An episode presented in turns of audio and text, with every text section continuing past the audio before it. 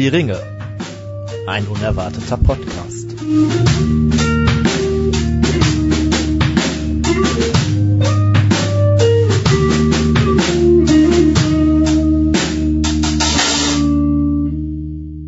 Hallo und herzlich willkommen zu einer neuen Folge Hör die Ringe, ein unerwarteter Podcast. Wir begrüßen euch zu einer weiteren Hauptfolge äh, aus ja, Tims Wohnzimmer mal wieder. Irgendwie der grüne Drachen in letzter Zeit nicht ganz so Die, der, wir bauen gerade um dort, ja. Aber äh, auch da werden wir uns bestimmt dann irgendwann zu den nächsten Folgen wieder regelmäßiger einfinden. Aber auch hier ist es ja gemütlich, unseren ja, Beginn hatten wir ja. Und ich glaube, wenn die Folge rauskommt, dann haben wir auch tatsächlich kürzlich dreijähriges Bestehen oder so gehabt. Müsste so Ja, müsste vielleicht schon bei der letzten. Unklar. Ja, wir haben das nur so grob auf dem Schirm. Vielleicht gibt's ja einen Instagram-Post oder, oder wird es von jetzt an einen Ja, Instagram-Post gegeben haben Die dazu. Frage ist ja, zählen wir die Aufnahme, die Veröffentlichung, der quasi die Gründung der, der Gruppe an sich, weil wir haben uns ja erst gegründet und dann irgendwas aufgenommen in der Reihenfolge. Ja, Nicht weil wie wir andere Podcasts, sind. genau, weil wir machen alles von A nach B. Und äh, Ja, wie so häufig habt ihr den Tim direkt schon am Anfang äh, mitsprechen äh, hören, aber äh, wir sind nicht zu zweit, nein, wir sind heute zu dreit. Und äh, die dritte Person heute ist der liebe Thorsten. Schön, dass du da bist. Äh, Ja, hallo. Äh, jetzt gerade bereue ich es ja ein bisschen gekommen zu sein nach diesen Wortwitzen, aber ja. Eigentlich, also du wusstest ja, worauf du dich einlässt und ich bin mir ziemlich sicher, ähm, den ein oder anderen Wortwitz hast du quasi auch äh, schon gezündet. Äh, Ich habe mir tatsächlich auch schon eins zurechtgelegt für gleich. Sehr schön. Das äh, freut uns. Also wir haben äh, heute ein interessantes Thema mitgebracht, aber das haben wir eigentlich immer.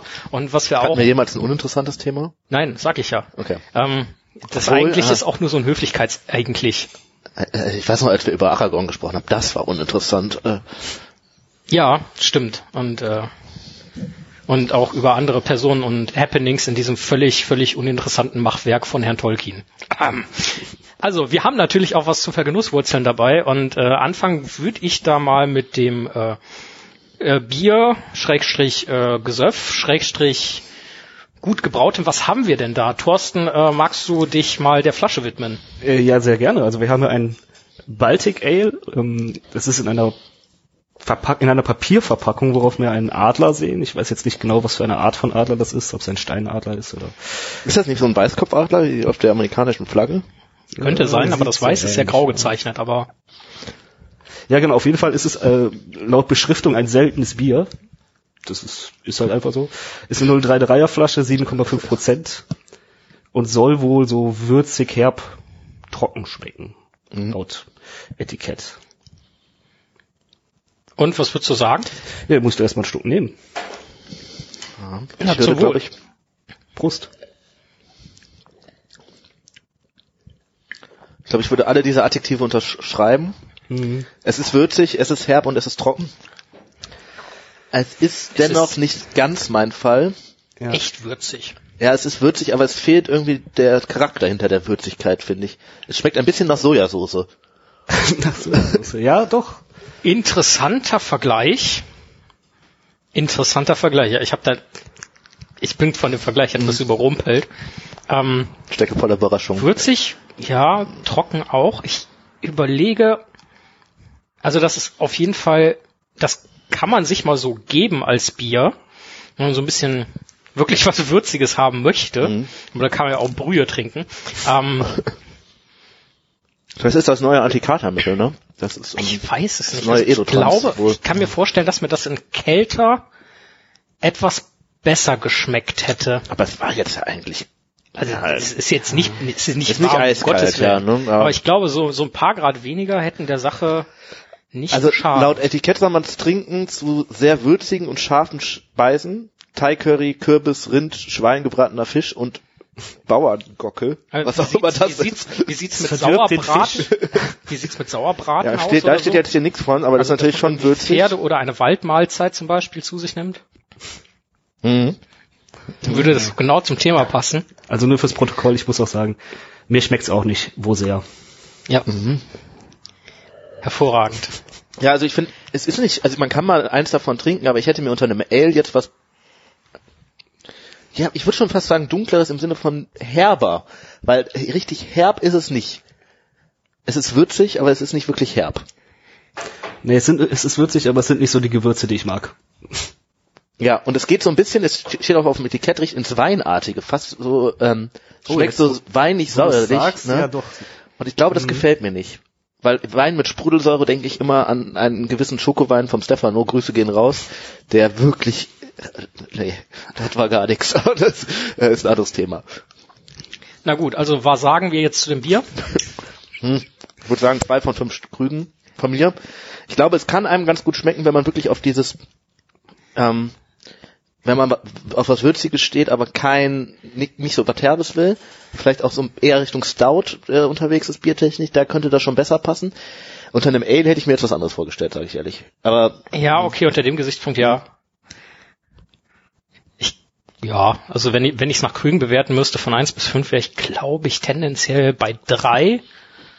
Ähm, weil ich, ich glaube zwei nicht, tendenziell eher 2,5 und dann sage ich, wenn ich mir vorstellen kann, dass es in kälter besser schmeckt, mh, ähm, gebe ich mal drei. gut gemeinte drei Punkte. Ich muss leider auch zwei geben, bin ich ehrlich. Also es ist halt wie immer Geschmackssache, aber mein Geschmack trifft's nicht. Deswegen. Naja, um äh, den Hat aber einen Preis gewonnen, ne? Also steht hier drauf. Ja, vielleicht hat's ja Sammlerwert. Das soll ja Viermal World Best Beer Award. Das, das will ich gerne die anzweifeln. Ringe sieht das anders. Also, Ich Also weiß nicht, ob sich das nur, Award überhaupt. Das wird in London vergeben, World Ah. Beer Awards steht hier. Ah ja, die Engländer, die kennen sich ja mit gutem Bier aus. das dachte ich, war auch mein erster Gedanke. Wahrscheinlich hat es gewonnen, aber irgendjemand von der Jury hat gesagt, er hätte aber noch ein bisschen Minze reintun können. Oder Essig. Und die Schaumkrone bitte auch weglassen. Gibt. War, war jetzt ein bisschen kühl, deswegen gebe ich dem noch mal ein paar Pluspunkte. Nee, Das hört jetzt mal auf mit genau, den ist schön würzig, Witzen kann man auf auf Kosten Chips der englischen Küche. Äh, Ähm, Genau, ansonsten machen wir uns noch äh, unbeliebt. Aber apropos, äh, wir haben ja auch tatsächlich ein Pfeifenkraut, äh, das reißt jetzt die Sache vielleicht ja irgendwie doch noch aus dem Waldboden. Ähm, Tim, was äh, verschmökern wir denn? Also ähm, Waldboden ist ein gutes Stichwort. Da kommen wir aber äh, gleich, gleich so. Jetzt gerade verschmökern wir von Robert McConnell ähm, den Original Black and Gold. Ich muss sagen, ich habe das Ding eigentlich nur gekauft, weil die Packung grün ist und ich dachte, grün passt gut zu Wald. Aber ähm, als ich das kaufte äh, oder mich quasi beraten ließ, äh, sagte die Dame, die das verkauft hat, äh, ja, das ist ein interessanter Tabak. Hat das nicht weiter ausgeführt. Sie hat einfach nur gesagt, das ist interessant. Äh, und ich dachte dann schon so, ah, vielleicht war das ein Fehler. Ähm, ich finde aber ehrlich gesagt, nein. Ich bin gar nicht so davon äh, Abgeneigt. abgeneigt. Ich äh, hatte, wir hatten eben schon ein bisschen recherchiert und das ist wohl äh, Tabak, der in den 20er Jahren so schon zusammengeworfen ge, äh, geworfen wurde und ursprünglich für besonders junge Raucher entwickelt wurde. Ich, da war aber keine Altersangabe bei, also was das jetzt genau heißt. ähm, 6 bis 15. Mhm. Ja, in den 20er Jahren vielleicht. Äh, Wer weiß das schon. Ähm, überhaupt nicht aromatisiert, Ja. sondern wirklich nur Tabak mit Perique und äh, bisschen äh, Virginia Latakia und Black Cavendish.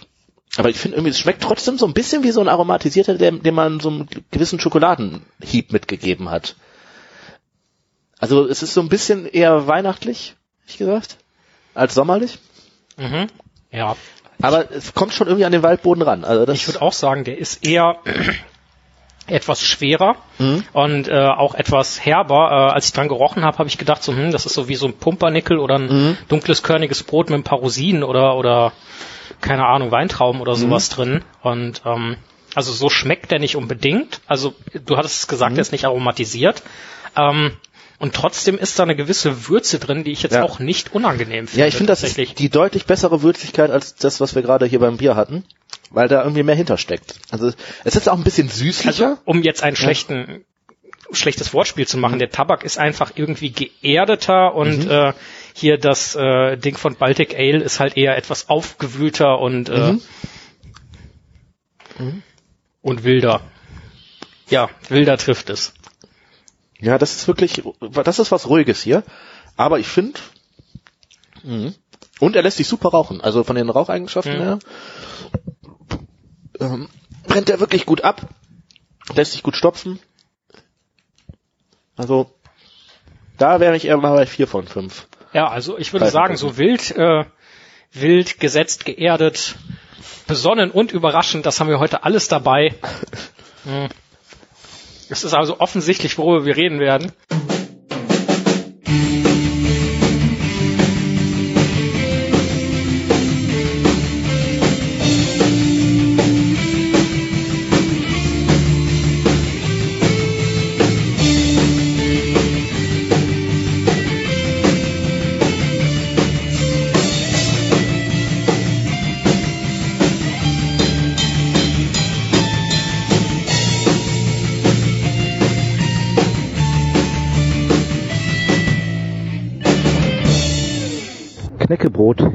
In Reiternot.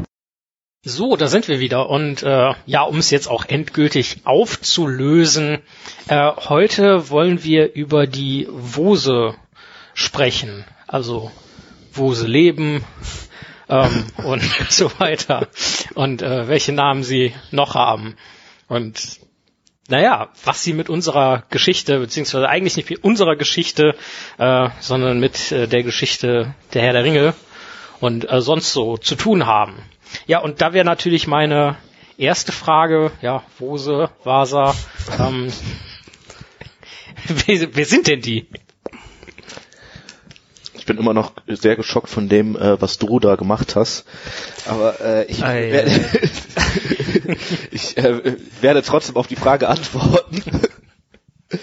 ähm, nee, die Vasa, ähm, um den deutschen Begriff zu benutzen, sind ein Volk, eine Volksgruppe, die ähm, zumindest mal äh, da, wo wir mit ihnen in Kontakt bekommen, das ist nämlich im Herrn der Ringe kurz vor Minas Tirith, wo die Rohirrim quasi auf dem Weg dahin sind, äh, im ja Wald vor Minas Tirith leben. Das ist der ähm, auch nach ihnen benannte Druedain-Wald.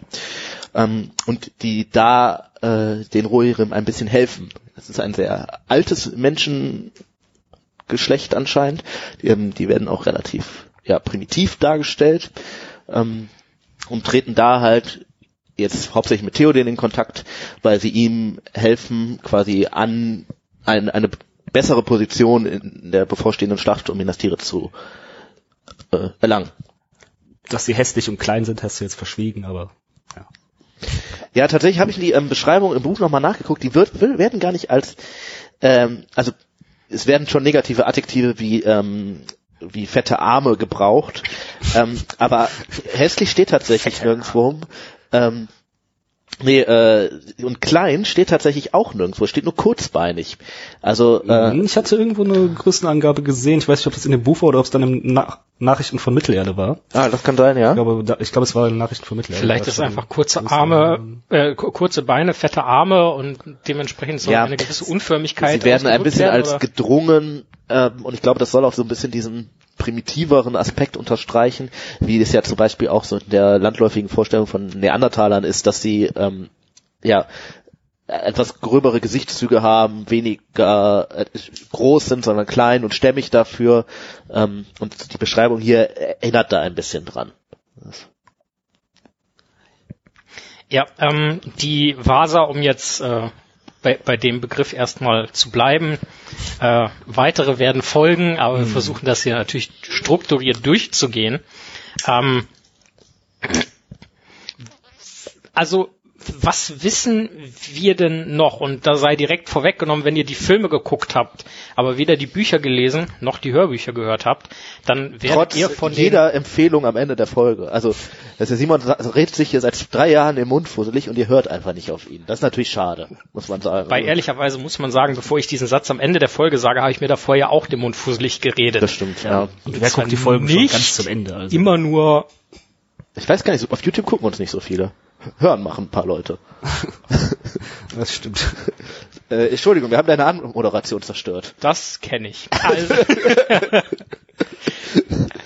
ähm, also, wenn ihr weder die Bücher noch die Hörbücher äh, gelesen beziehungsweise gehört habt, dann äh, werden euch die Vasa vermutlich kein Begriff sein, denn sie kommen nur da vor. Im Film sehen wir nichts von ihnen. Und äh, um mal ganz kurz darauf einzugehen, wo wir gerade im Herr der Ringe sind, ähm, in dem Fall im Buch und vielleicht gehen wir gleich auch ein bisschen drauf ein, wo wir denn jetzt möglicherweise dann im Film wären. Ähm, die Rohirrim machen sich von Dunhag auf den Weg nach Minas Tirith. Und naja, im Film ist es relativ simpel. Die reiten in Dunhag los. Ein paar Szenen später steht dann diese riesen Front mhm. an Reitern da und Theoden hält seine Rede, äh, klappert die Speere ab und dann tot, tot und äh, dann geht äh, diese epische Szene los. Die kennen wir dann vermutlich alle, würde ich jetzt mal mutmaßen. Im Buch ist es dann doch etwas komplizierter. Da gibt es ja Kundschafter und Botenreiter, die quasi zwischen Minas Tirith und mhm. dem Heer der Rohirrim verkehren. So die einen glücklicher, die anderen, sagen wir mal, weniger glücklich, weil die halt getötet werden. Und die Vasa gehen quasi auf die Rohirrim zu, als die überlegen, wie kommen wir denn jetzt am besten nach Minas Tirith, weil die Straße ist halt versperrt. Erst war der Weg mhm. versperrt, mhm. jetzt ist die Straße versperrt. Ja, Jackson hat irgendwie so eine Tendenz, die ganzen Szenen mit Wäldern eher wegzulassen. Tom Bombardier, Alter Wald, alles, also wirklich weggelassen im Sinne von Left Untold, wird auch nicht irgendwie ersetzt, sondern wird einfach quasi geskippt, ne? Und das ist da ja ähnlich irgendwie. Wir sehen Theo den losreitenden Dunag und auf einmal ist er dann vor Minas Tirith und wir sprechen heute quasi über das, was dazwischen passiert. Also zwischen diesem Losreiten äh, und dem, äh, ja, wie Simon schon sagte, Tod, Tod und Tod. Ähm. Äh, genau. Ja, äh, Thorsten, wie kommen denn die Rohirrim quasi an die Vasa und die Vasa an die Rohirrim? Äh, das hast du gerade quasi schon angeteasert. Ja, die Rohirrim wollen halt nach Minas Tirith und der Weg ist halt versperrt, weil da, ich glaube, eine Armee aus Mordor, ich weiß nicht, ob es jetzt äh, Orks oder Verbündete waren. Ich glaube, Weg. es ist ein zweites Heer aus Mordor tatsächlich, also genau. Orks vermutlich. Das zeigt halt, dass Sauron, anders als im Film, wo das dann weggelassen wird, kann man sich schon fragen, hm, hat Sauron jetzt nicht damit gerechnet, dass die Rohirrim dann, nachdem Isengard gefallen ja. ist, irgendwie rüberkommen. Aber ja gut. Ja. Ähm, Im Buch hat Sauron das eben auf dem Schirm, stellt da diese Armee hin und die Rohirrim kommen halt nicht vorbei oder könnten halt sagen, okay, wir kämpfen jetzt gegen die, aber dann würden wir auf jeden Fall viel zu spät nach Minas Tirith kommen ja. oder wahrscheinlich sogar verlieren. Ja, es wird auch als richtig großes Heer beschrieben. Ne? Genau, also ähm. deswegen müssen sie eigentlich außen rum und äh, von Norden her geht es äh, auch nicht, weil Keandros auch schon mhm. gefallen ist und deswegen ist quasi der ähm, Path of the Roses im Englischen der einzig verbliebene Weg und die mhm. Duardine oder ähm, Vasa auf Deutsch treten eben an die Rohirrim ran, weil sie eben auch Orks hassen oder wie sie sagen Gorgun und Jagd auf die gerne machen mm, und deswegen eben bereit sind, den Rohirrim zu helfen, die Orks zu besiegen, also an ihnen vorbeizukommen und dann. Das ist ja ähm, also ich glaube, dieses zweite Heer, es wird auch beschrieben, dass das quasi sich schon eingegraben hat, ne? Und ja, richtig ja. Barrikaden errichtet hat und so, was natürlich für so ein Reiterheer irgendwie äh, eher nicht so günstig ist, um dann da mal einfach eben drüber hinweg zu reiten. Und das heißt, sie ermöglichen denen ja dann auch eine ganz neue strategische Position, dass sie die quasi die Orks da erwischen, wo sie gar nicht damit rechnen.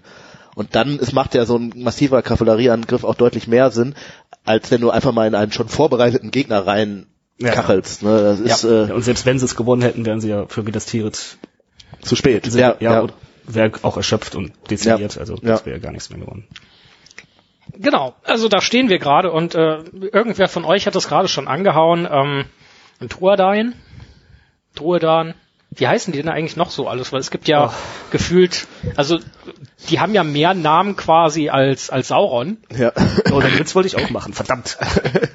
Es freut mich, dass wir so gleich ticken hier. Ähm, und äh, Vasa ist, äh, wie wir eben von Tim schon gelernt haben, die deutsche Bezeichnung. Glaubt ihr, die kommen irgendwann mit Rings of Power vor?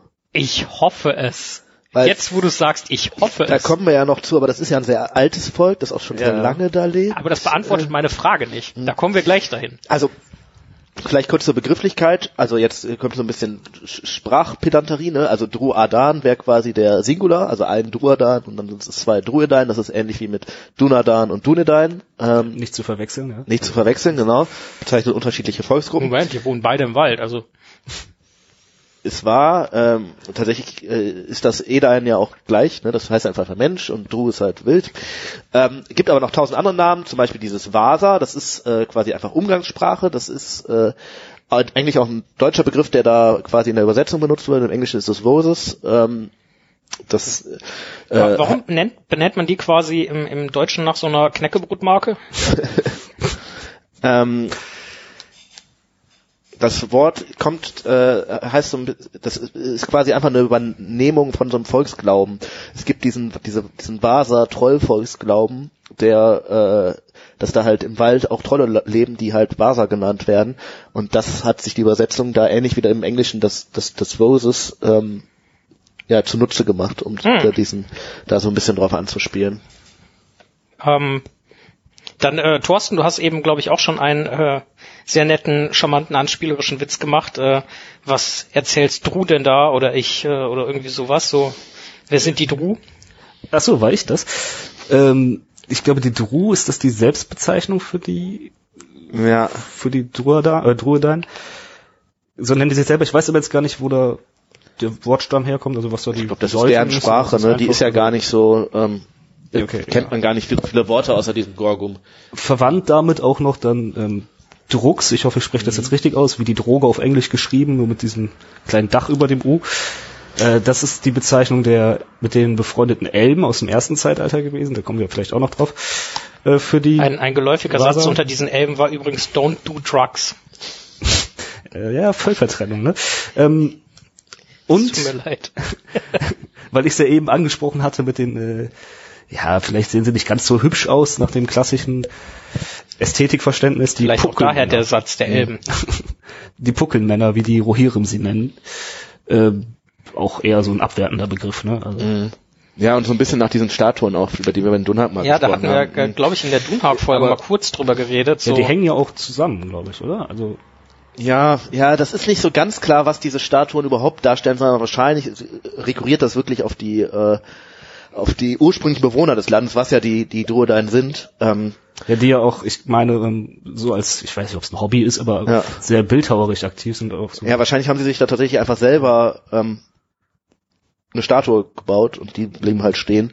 Der Stein ist ja dann doch eher ein recht langlebiges Medium. Ähm, ich glaube, wir hatten noch nicht äh, Ru quasi als Abkürzung. Äh, äh, das ist das, was die Elben dann quasi aus dieser Sprache gemacht haben, weil ja, die Dru, Dru und ihre Crew. ja, äh, weil Dru gibt's im El- Elbischen, kann, die, die machen ja nicht so gerne Konsonanten hintereinander, ne? Und dann wurde da halt irgendwann eine Ru für die Elben draus. Ähm, ja, und dann gibt's natürlich einfach noch die Bezeichnung als wilde Menschen, was im Endeffekt ja ein umgangssprachlicher Begriff dann äh, Ja, und ich glaube, im, im Buch werden sie, also der Anführer zu dem Zeitpunkt, wo Theoden da langreitet mit seinem Heer, äh, Ganburigan, der äh, spricht ja auch quasi über sich und sein Volk als wilde Menschen, wenn er sich mit Theoden unterhält. Also wild, wilde Menschen wissen dieses, wilde Menschen wissen das, äh, wilde Menschen können zählen und wilde Menschen wissen halt, wo sie lang müssen. Ja, da, da, da ist, ähm, aber vielleicht kommen wir später noch mal so ein bisschen zum Punkt, wie primitiv sind die eigentlich wirklich, ne? Was soll das so bedeuten? Das sind Ähm, keine Kinder. Ja, genau, das, das sagt er, sagt nämlich Gamburigan. Ähm, und die, das ist ja so ein bisschen, Wieder so ein bisschen auf das Kleinen doch wieder hindeutet. Ja, wie Ja. gesagt, in Nachricht, was, was war es jetzt? Nachrichten aus Mittelalter? ich glaube ja. Äh, da war auch eine Bezeichnung, ich glaube, ich will euch das jetzt noch nicht sagen, wie groß die dann Mhm. sind, weil das wird später noch relevant, aber das ist eine Überraschung, das kommt noch. Lasst euch überraschen. Äh, also diese Bezeichnung in der dritten Person ist ja auch irgendwie eine, die man eher so primitiveren Menschenvölkern zu äh, Gollum. Gollum zum Beispiel, Yoda, ähm, äh, Caesar hat das oft gemacht. Ja, Ne? Also ja. das, Ja, ja, klar. Mm, Einen Begriff haben wir noch vergessen. Wir müssen natürlich äh, auch mal die Perspektive wechseln. Ne? Also wir dürfen die Orks auch nicht vernachlässigen, die böse Seite, die sogenannte böse Seite. Ne? Also wenn es einen Podcast gibt, der die. Orks nicht vernachlässigt, würde ich ja schon sagen, dass das, äh, das sind wir. ja. Äh, die haben nämlich Okhor oder Okhai genannt. Das weiß ich jetzt gerade nicht mehr. Ich glaube, es ist eher, wahrscheinlich ist, also ich bin mit meinem Ork ist jetzt auch nicht so gut, aber dieses GH ist, glaube ich, so ein Reibelaut. Also so OH. Ah, okay. Also wie, wie CH. Genau, ähm, ich glaube, da hatte ich was zu gelesen. Das haben, es hat irgendwie einen Ursprung, dass sie eben die Puckelmänner oder die Vasa oder die Druidein für magisch halten teilweise, weil sie die Orks nicht ganz verstanden haben. Also die Druidein machen halt Jagd auf die Orks im Wald und werden sie auch oft aus dem Hinterhalt überrascht und verstehen nicht ganz, was passiert. Und eben diese Statuen, die die Druidein von sich selber gemacht haben, das haben die Druiden auch oft ausgenutzt, indem sie sich selber in so eine Art Trance versetzt haben und dann einfach selber ausgesehen haben, die Statuen. Im Endeffekt das, was die Ents auch ab und zu mehr anscheinend Genau, machen, einfach ne? ja. im Wald sich einfach komplett äh, unauffindbar machen. Und ähm, ja, dann haben die Orks halt irgendwie gedacht, das, das müssen magische Wesen sein und ähm, Ich weiß eigentlich gar nicht, was dieses Ocherhai heißt. Also Hai ist, glaube ich, einfach nur Bezeichnung für eine, ja, das das eine Volksgruppe im Endeffekt im Orkischen, so wie Urukai und so. Aber der erste Wortteil wird dann irgendwas mit Magie zu tun haben, aber was genau, das habe ich jetzt auch nicht nachgeguckt. ja. Vielleicht weiß das ja jemand da draußen. Wir sind auch da über Zuschriften. Abracadabra, Ogor, schwarzer Kater. Vielleicht sowas? Wahrscheinlich, ja. Naja, also wir wissen jetzt, wo sie leben, wir wissen jetzt, wer sie sind, wir wissen jetzt, wie sie in Kontakt mit dem Herr von Theoden gekommen sind und wir wissen, dass das nur im Buch der Fall ist und im Film äh, einfach ausgelassen wurde. Ähm, Im Hörspiel übrigens glaube ich auch. Ich glaube auch da Hörspiel- die nicht Es vor. gibt, glaube ich, noch verschiedene Versionen vom Hörspiel. Oder? Ja, ja, es, es gibt ja das Hörbuch, ne, wo einfach das Buch vorgelesen das wird. Hörspiel meinst du? Ja, ja, das, Ja, ja. das WDR-Hörspiel. Ja, du- das- Ah, ja, das ja, boah, das nee, müsste ich mir noch mal anhören, das glaube, kann ich dir jetzt nicht sagen. Hm. Im Hörbuch, das äh, höre ich aktuell, sind sie auf jeden Fall drin, weil, naja, das ist halt, ne, das ist halt das Buch vorgelesen. Ähm, aber was ja auch interessant wäre, und ich würde sagen, wir gehen jetzt, bevor wir dann ins dritte Zeitalter quasi von uns aus gesehen in die Gegenwart der Erzählung im Herr der Ringe gehen, ähm, nochmal so ein Stück weit in die Vergangenheit. Seit wann oder wie lange existiert dieses Volk der Vaser denn schon? Oder ziemlich, ziemlich lange, also schon seit dem ersten Zeitalter. So einer der ersten Volksgruppen, die in- Richtung des Anduin-Gebiets, glaube ich, vorgestoßen sind. Ähm, und haben sich dann auch teilweise da niedergelassen, andere Teile sind, glaube ich, in Beleriand geblieben. Äh, ja, also seit dem ersten Zeitalter ziemlich lange schon. das scheint ja wirklich so die sag mal, Urbevölkerung von ganz vielen Ländern zu sein, ne? Ähm, weil wir wissen ja auch, dass sie in da, wo sie jetzt am Ende leben, dass sie in den Wald quasi vertrieben worden und vorher sich viel umfassender, da bevor andere Menschen kamen, äh, ausgebreitet haben. Und das heißt, die müssen da, das scheint so deren erster wirklicher Siedlungsraum zu sein. Alle Menschen sind ja irgendwie aus dem Osten gekommen, die sicherlich dann auch. Aber ähm, da scheinen sie tatsächlich im Gegensatz zu in Beleriand, wo sie ja mit den anderen Menschen zusammen wahrscheinlich hingekommen sind, äh, unter sich eher geblieben zu sein am Anfang. Aber, und da auch sehr ausgebreitet, ne? also das ganze, Mhm. beide Seiten vom weißen Gebirge. Ne? Also ja, das Rohan und Gondor trennt, da ähm, Dunhag alles in ja. die Richtung. das ist ja ein andere Seite. Riesengebiet auch, ne? Also das ist Da- ja. Da schließt sich bei mir eigentlich direkt die Frage an und ähm, ich muss sagen, da, dazu also, was sie, wann die aufgetaucht sind, wie, wie alt die wirklich sind oder so, weiß ich nicht. Ähm, das äh, übersteigt mein äh, Wissen, weil ich in der Hinsicht halt äh, noch keine Lektüre hatte, da ich ja quasi den Hobbit, die Herr der Ringe Bücher und äh, immer noch seit zwei Jahren das halbe Silmarillion gelesen habe. Ähm, mal sehen, ob das demnächst mehr wird so wie ich das seit zwei Jahren sage, mal sehen, ob das demnächst wer wird. Ähm, so wie ihr es beschrieben habt und auch also, so wie das Aussehen so ein bisschen beschrieben wird, ist das vielleicht tatsächlich so ein, ja, ich sag mal, ähm, Typus eingeführter Urmensch, also wie zum Beispiel der Neandertaler? Ja, ich weiß nicht, ob ich, ich habe den ja selber hier ins, in Rennen, ins Rennen geworfen, diesen Neandertaler-Vergleich. Ich glaube, der ist nicht ganz richtig, weil das schon anscheinend äh, eng verwandte Menschen mit den anderen sind, Hm? ähm, die halt ein anderes Aussehen haben, aber so weit auseinander sind die, glaube ich, gar nicht. Ähm, und äh, was ja, ich glaube eher, dass das wirklich so die ursprüngliche Bevölkerung darstellen soll von den Ländern, wo wir gerade unterwegs sind, Rohan Mhm. und Gondor und so. Ähm, was vielleicht passt, ist zumindest, wenn man sich jetzt vorstellt, wann das Buch geschrieben wurde, war ja zumindest die ähm, Ansicht noch sehr viel, die der Neandertaler ist eigentlich vom modernen Menschen verdrängt worden, im Sinne von, dass er den einfach ausgerottet hat. Mhm. Ähm, wir wissen ja heute, dass das eigentlich nicht so wirklich war, sondern dass es auch sehr, sehr viel Vermischung äh, da gab. Ähm, Und jetzt ist natürlich die Frage, ist das denn da auch so gewesen? Was heißt wirklich verdrängt? Ne? Oder Mhm. ist es, könnte man jetzt spekulieren, das Wissen hat der Tolkien halt nicht, deswegen wird es keinen Weg ins Buch gefunden haben, aber wie Mhm. sehr gi- gibt es denn Vermischung zwischen den Druedain und den ähm, Ja, sagen wir moderneren Menschen im Sinne Ja. von Ostlingen, Dunländer und alles, was dann da so rumlief? Ne? Ja. Ähm, was, was haben Sie im ersten Zeitalter so gemacht? Also wenn ich euch da richtig verstanden habe, waren Sie ja nicht immer so verborgen, wie Sie jetzt gelebt haben. Ja, genau, also es gab da, glaube ich, so Und scheinbar ja auch weiter verbreitet. Ja, genau. Es gab ja einmal die, die dann im Weißen Gebirge da in dem Gebiet gelebt haben und einmal die, die noch in Beleriand waren. Äh, die haben, glaube ich, auch sogar gegen Melkor oder Morgoth teilweise mitgekämpft, wenn ich das richtig in Erinnerung habe. Und ähm, Die haben mit den Waldmenschen aus Bressil gelebt. Das ist quasi eine Volksgruppe, die ähm, in der Geschichte von Turin äh, eine Rolle spielt. Mhm. Oder teilweise zu Gast ist, die halt irgendwann, als so alles schon ein bisschen den Bach runtergeht, sich in einem Wald zusammenschließen, so als Verteidigungsgemeinschaft. Ähm, und die waren halt dabei, die sind den, den, quasi Begleiter dieses zweiten Menschenschlages von den drei ursprünglichen Edeinhäusern. aber ich glaube auch äh, mit den Elben teilweise angefreundet. Ja, die sind ja haben. dann Also, quasi ja, Verbündete, ne? Und daher wird sicherlich auch da ein gewisser Austausch drin. Und die Elben haben ja auch Namen für die, die kennen die ja. Ne? Das heißt, die müssen ja, Ja, irgendwie Ja. Hatten mitbekommen wir ja haben. eben, glaube ich, auch schon Ja. gesagt. Ja.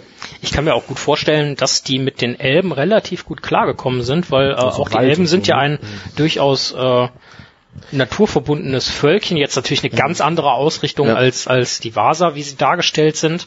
Ähm, aber äh, ich kann mir schon vorstellen, dass das durchaus ein, äh, ein vernünftiges Miteinander dargestellt hat. Ich glaube, es kommt wahrscheinlich ein bisschen darauf an, was für Elben das sind. Weil auch bei den Elben wissen wir, es gibt ja welche, die eher so das naturverbundene Leben leben und die Neulor zum Beispiel sind ja eher so schon technologisiert und äh, ja, hauen auch mal ein paar Bäume um, wenn sie das halt gerade brauchen und so, ne? Ähm, und zumindest mit den naturverbundenen Elben wird es wenig Konfliktpunkte gegeben haben, weil wenn die beide irgendwie ähm, im Wald chillen wollen, dann spricht da ja erstmal nichts gegen. Mhm. Wenn natürlich da jetzt irgendwelche Leute kommen und da Bergbau betreiben wollen, ist es vielleicht was anderes. Ja. Ähm, und äh, wie, wie gestaltet sich das im zweiten Zeitalter? Ich würde jetzt so grundsätzlich mal äh, mutmaßen, ähm, äh, das äh, mit Beleriand war nicht mehr weit her dann. Ähm, Eher weniger. ähm, vermutlich wurden sie da schon ein Stück weit dezimiert. Ähm, wie wie sieht's dann im zweiten Zeitalter aus? Weil das zweite, also gut, natürlich das erste Zeitalter ist jetzt auch, ich sag mal, ein sehr aktives und auch kriegerisches Zeitalter irgendwo oder ein sehr vernichtendes Zeitalter auch. Siehe Beleriand. Ähm, aber im zweiten Al Zeitalter geht's ja quasi dann auf weniger Fläche ab einem gewissen Punkt auch hoch her. Ich glaube, da muss man zwei Orte unterscheiden. Also es gibt einmal ja die Leute, die noch im, die in Beleriand waren, die da quasi gegen Melkor gekämpft haben, die werden ja nicht alle, ne? Und die Menschen, die da gegen Melkor gekämpft haben, sind ja dann am Ende die, die nach Numenor gekommen sind Ja. und da diese Insel geschenkt bekommen haben und so. Und die haben tatsächlich die, ähm, ja, die Druidan, die damals da waren, einfach mitgenommen auf die Insel und die haben dann halt da mit denen gelebt. Das heißt, auch auf Numenor waren die äh, quasi. Die hatten nur blöderweise halt relativ viel Angst vor Wasser, was jetzt auf so einer Insel ähm, Ja. Tendenziell schlecht ist und ich fürchte, ähm, da die Insel ja irgendwann untergegangen ist, Die Angst äh, war begründet, ja. war die, war die Angst zum einen begründet und zum anderen kommst du halt da nicht weg ohne Schiff. Das heißt, wahrscheinlich sind die alle da geblieben, bis es untergeht. Und du meinst, dann, wenn du äh, ja, Bäume äh, eh magst, dann baust du vermutlich auch nicht unbedingt schnell noch ein Floß. Ja, genau. Also ich schätze, dass diese Gruppe ähm, eher ähm, ja äh, ein ein kleines Bad genommen hat. Sagen wir es mal so. Ähm, Also wären wir bei dem Punkt dann bei der geklärten Frage, wo sie Bade gegangen sind. Ja, ja, also es kann natürlich sein, dass einzelne Leute doch irgendwie nach Mittelerde, ne? Aber äh, so im Endeffekt glaube ich, dass diese Volksgruppe, dass man eigentlich davon ausgehen muss, dass die mehr oder weniger ausgestorben sind. Ähm, was ein bisschen schade ist, aber wahrscheinlich Ja, die auf harte jeden Fall. Ein Realität. geflügelter Satz war ja auch, drohe dein nicht ins Wasser rein. Ja, das, Ach äh, du Heilige. das ist, war der erste Baderegel dabei, ja. Und die andere Gruppe ist halt die, die in Mittelerde geblieben ist, ne? Also Ja. die von Anfang an da war, jetzt, äh, ja. Ich meine, also wenn die äh, wirklich so im Weißen Gebirge gelebt haben, werden die auch da irgendwas vom Krieg gegen Sauron schon im zweiten Zeitalter mitbekommen haben. Ja, oder? Ja, ja. aber ich glaube, die hatten vorher noch anderen Trouble, weil die sind ja die ursprünglichen Bewohner dieses Landes und Mhm. irgendwann kamen ja dann die Menschengruppen, die ähm, eher aus dem Osten gekommen sind, also sprich die Vorfahren der Dunländer, die Vorfahren der der Leute, die dann später zu den äh, zur Armeen der Toten wurden, also die äh, sag mal zweite Gruppe, die da gelebt hat, bevor dann irgendwann noch mal numenorische Leute irgendwann zurückkamen. Ähm, und die haben die halt einfach wirklich, ja, muss man so sagen, knallhart vertrieben. Also in die Wälder zurückgetrieben, zum Beispiel den Druideinwald oder auch andere Wälder an der Küste noch. Ähm, und das heißt, da findet quasi die erste ähm, ja, Volksvertreibung in dem Gebiet so gesehen statt. Also meinst du, die Armee der Toten hätten sie nicht durch den Wald gelassen? Ich könnte mir vorstellen, dass es da einen gewissen historisch begründeten Konflikt gibt, ja. Äh, ähm, das scheint schon so zu sein, dass da, dass das schon so eine Art ähm, Gebiet ist, wo auch bevor diese ganze Sauron Numenor Geschichte war, immer wieder Ja. Kriege und Konflikte äh, vorgeherrscht haben zwischen verschiedenen Volksgruppen. Was, was ich mir gerade denke, ähm, bei, bei allen Wortwitzen und so weiter, die das natürlich eröffnet, äh, aber eigentlich ist das ja eine unglaublich tragische Geschichte, die dieses Volk durch hat. Und es gibt ja einige äh, Völker, die in Mittelerde tragische Geschichten hatten, aber äh, jetzt bei den Vasa klingt es halt wirklich so, als könnten die da ganz aufrichtig einfach nichts dafür, weil sie haben sich gegen die Orks, gegen Morgos gewandt, haben da zum Teil ja scheinbar an der Seite der Elben oder zumindestens vielleicht nicht direkt an der Seite, aber zumindestens am selben Strang gezogen und gekämpft. Dann ist Beleriand verehrt, verheert worden, dann haben die Numenora Numenor geschenkt bekommen. Ähm, da sind sie mit hin, obwohl sie kein Wasser mochten und eine Insel vielleicht nicht so das präferierte. Ich weiß aber auch nicht wirklich, wie die das geschafft haben, die da hinzubringen. Ne? Also ich weiß nicht, ob die denen nichts erzählt haben und dann waren die auf einmal auf diesem Schiff und dann ging's halt los. Natürlich hatten sie wahrscheinlich auch gute Argumente, weil Beleriand ist ja untergegangen irgendwie. Hier ist schon Wasser, da drüben Ja, ist eine Insel. So. ja. Aber trotzdem glaube ich, äh, wurde denen vorher nicht die ganze Wahrheit erzählt. aber aber auch da, also mal jetzt einfach mal von mir spekuliert, wenn ich da falsch liege, wenn ihr da was Konkretes wisst, gerne einfach reingrätschen. Ne? Ähm, aber wenn die da dann ein paar tausend Jahre auf äh, Numenor gelebt haben und dann ist halt Numenor untergegangen, äh, da stellt, sich- also, stellt sich schon die Frage, sind die Vaser, die da gelebt haben, denn diesen ja, am Ende muss man es ja fast Kult nennen, auf Numenor mitgegangen, so wir sind äh, besser als die Elben und verdienen die Unsterblichkeit und deswegen ziehen wir jetzt nach Valinor und fordern das bei den Valar ein und geben den ansonsten richtig auf die Mütze, was natürlich grandios schiefgegangen ist. Ähm, und dann sind die einfach mitversenkt worden. Also Ja, also ich glaube nicht, dass sie zum Beispiel im Heer das Valinor angegriffen haben dabei waren, weil auch dafür hätte man ja auf dem Schiff gemusst. Ähm, aber wie sehr die da jetzt in diesem Numenor-Game quasi tatsächlich drin sind oder ob die quasi so eine isolierte Gruppe da sind, Ja, oder ob da halt die tausend Jahre, die die da gelebt haben, halt die Vermischung so stark irgendwann Ja. war, dass es diese Gruppe gar nicht mehr gab eigentlich. wahrscheinlich wird es das sein. Ne? Also Tolkien wird ja äh, also oft sagt man ja, der unterscheidet so viel in Volksgruppen und so, ne, und das ist irgendwie ein sehr statisches Konzept. Das ist eigentlich meiner Meinung nach überhaupt nicht so, sondern wir sehen eigentlich, dass sich fast alle Gruppen über die Jahrtausende schon immer wieder mischen und neu bilden und äh, auch die Elben zum Beispiel, die ja am Anfang sehr stark in beispielsweise Nolde und Silner eingeteilt werden, diese Unterscheidung vermischt er total, genauso wie es bei den Edain im Endeffekt ist. Ähm, und wahrscheinlich ist da genau das gleiche passiert. Ich, Ja. Wahrscheinlich gibt es gar nicht mehr so die Urdruidein äh, zu dem Zeitpunkt, wo Numenor untergeht, sondern, also in Numenor jetzt, Mhm. sondern die sind wahrscheinlich in der Gesamtbevölkerung aufgegangen. Aber auch dann, ähm, Festland Mittelerde, ja, ähm, Westernis, ähm, werden sie davon zum Beispiel dem Volk, was dann später die Toten gestellt hat, ja scheinbar auch vertreten. Also das ist halt, und dann sind sie am Ende nur noch in diesem, ja ich sag mal zumindest überschaubaren Waldgebiet. Ja, ähm, und- und, ja. ja. scheinbar auch sehr abgeschottet, oder? Also und damit wären wir dann jetzt so quasi auch im dritten Zeitalter, ne? Ja, und selbst da, also das Einzige, wo sie dann nicht abgeschottet sind, werden sie dann auch noch gejagt von den Rohirrim. Also Ja, das ist tatsächlich wahr. Das ist eine traurige Geschichte. In, aber die Rohirrim, die ja einige Leute immer sehr cool finden, zum Beispiel auch äh, der liebe Max, der ja zum letzten Mal bei uns im äh, Podcast auch zu Gast war. Grüße gehen raus an der Stelle. Aber man muss die auch gegebenenfalls ab und zu ein bisschen kritisch betrachten, weil die sich schon mit einigen Gruppen, die ähm, nicht unbedingt Orks sind und dein Land plündern, immer wieder anlegen im Laufe der Geschichte. Das sind die Dunländer. Ne? Dunland did nothing wrong.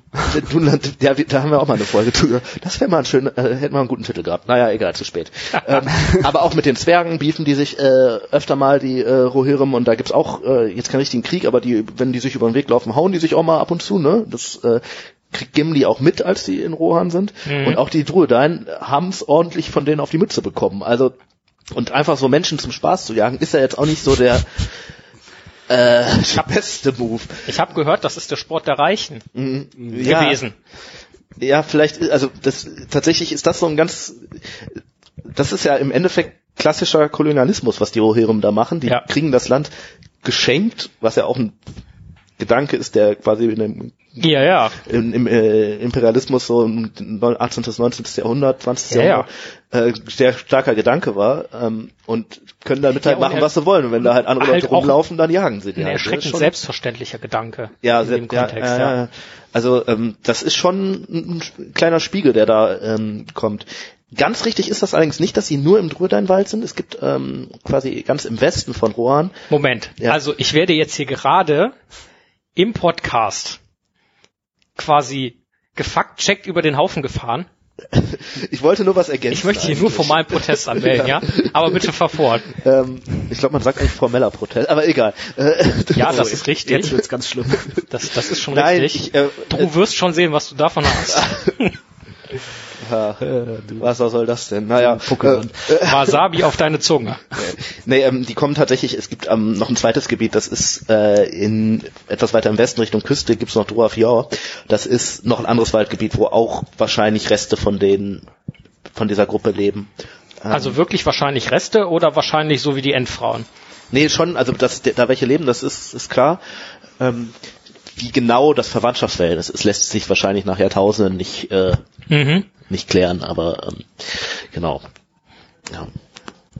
Ich bleibe dabei, ähm, trotzdem, das klingt nach einer insgesamt wirklich, und jetzt, wo du auch das mit den Rohirrim äh, erwähnt hast, das war mir zum Beispiel unbekannt, ähm, das macht die Sache eigentlich noch viel tragischer und dann am Ende jetzt mal wieder an dem Punkt Gegenwart, wo wir jetzt quasi in unserer Podcast-Reise sind, springt einfach noch interessanter, ähm, dass die Druedain, ich sag jetzt mal, zumindest ja auf jeden Fall eine gewisse Antipathie gegenüber den Rohirrim haben dürften und offensichtlich auch zu Recht, ähm, dass sie trotzdem sagen, aber die Orks hassen wir mehr.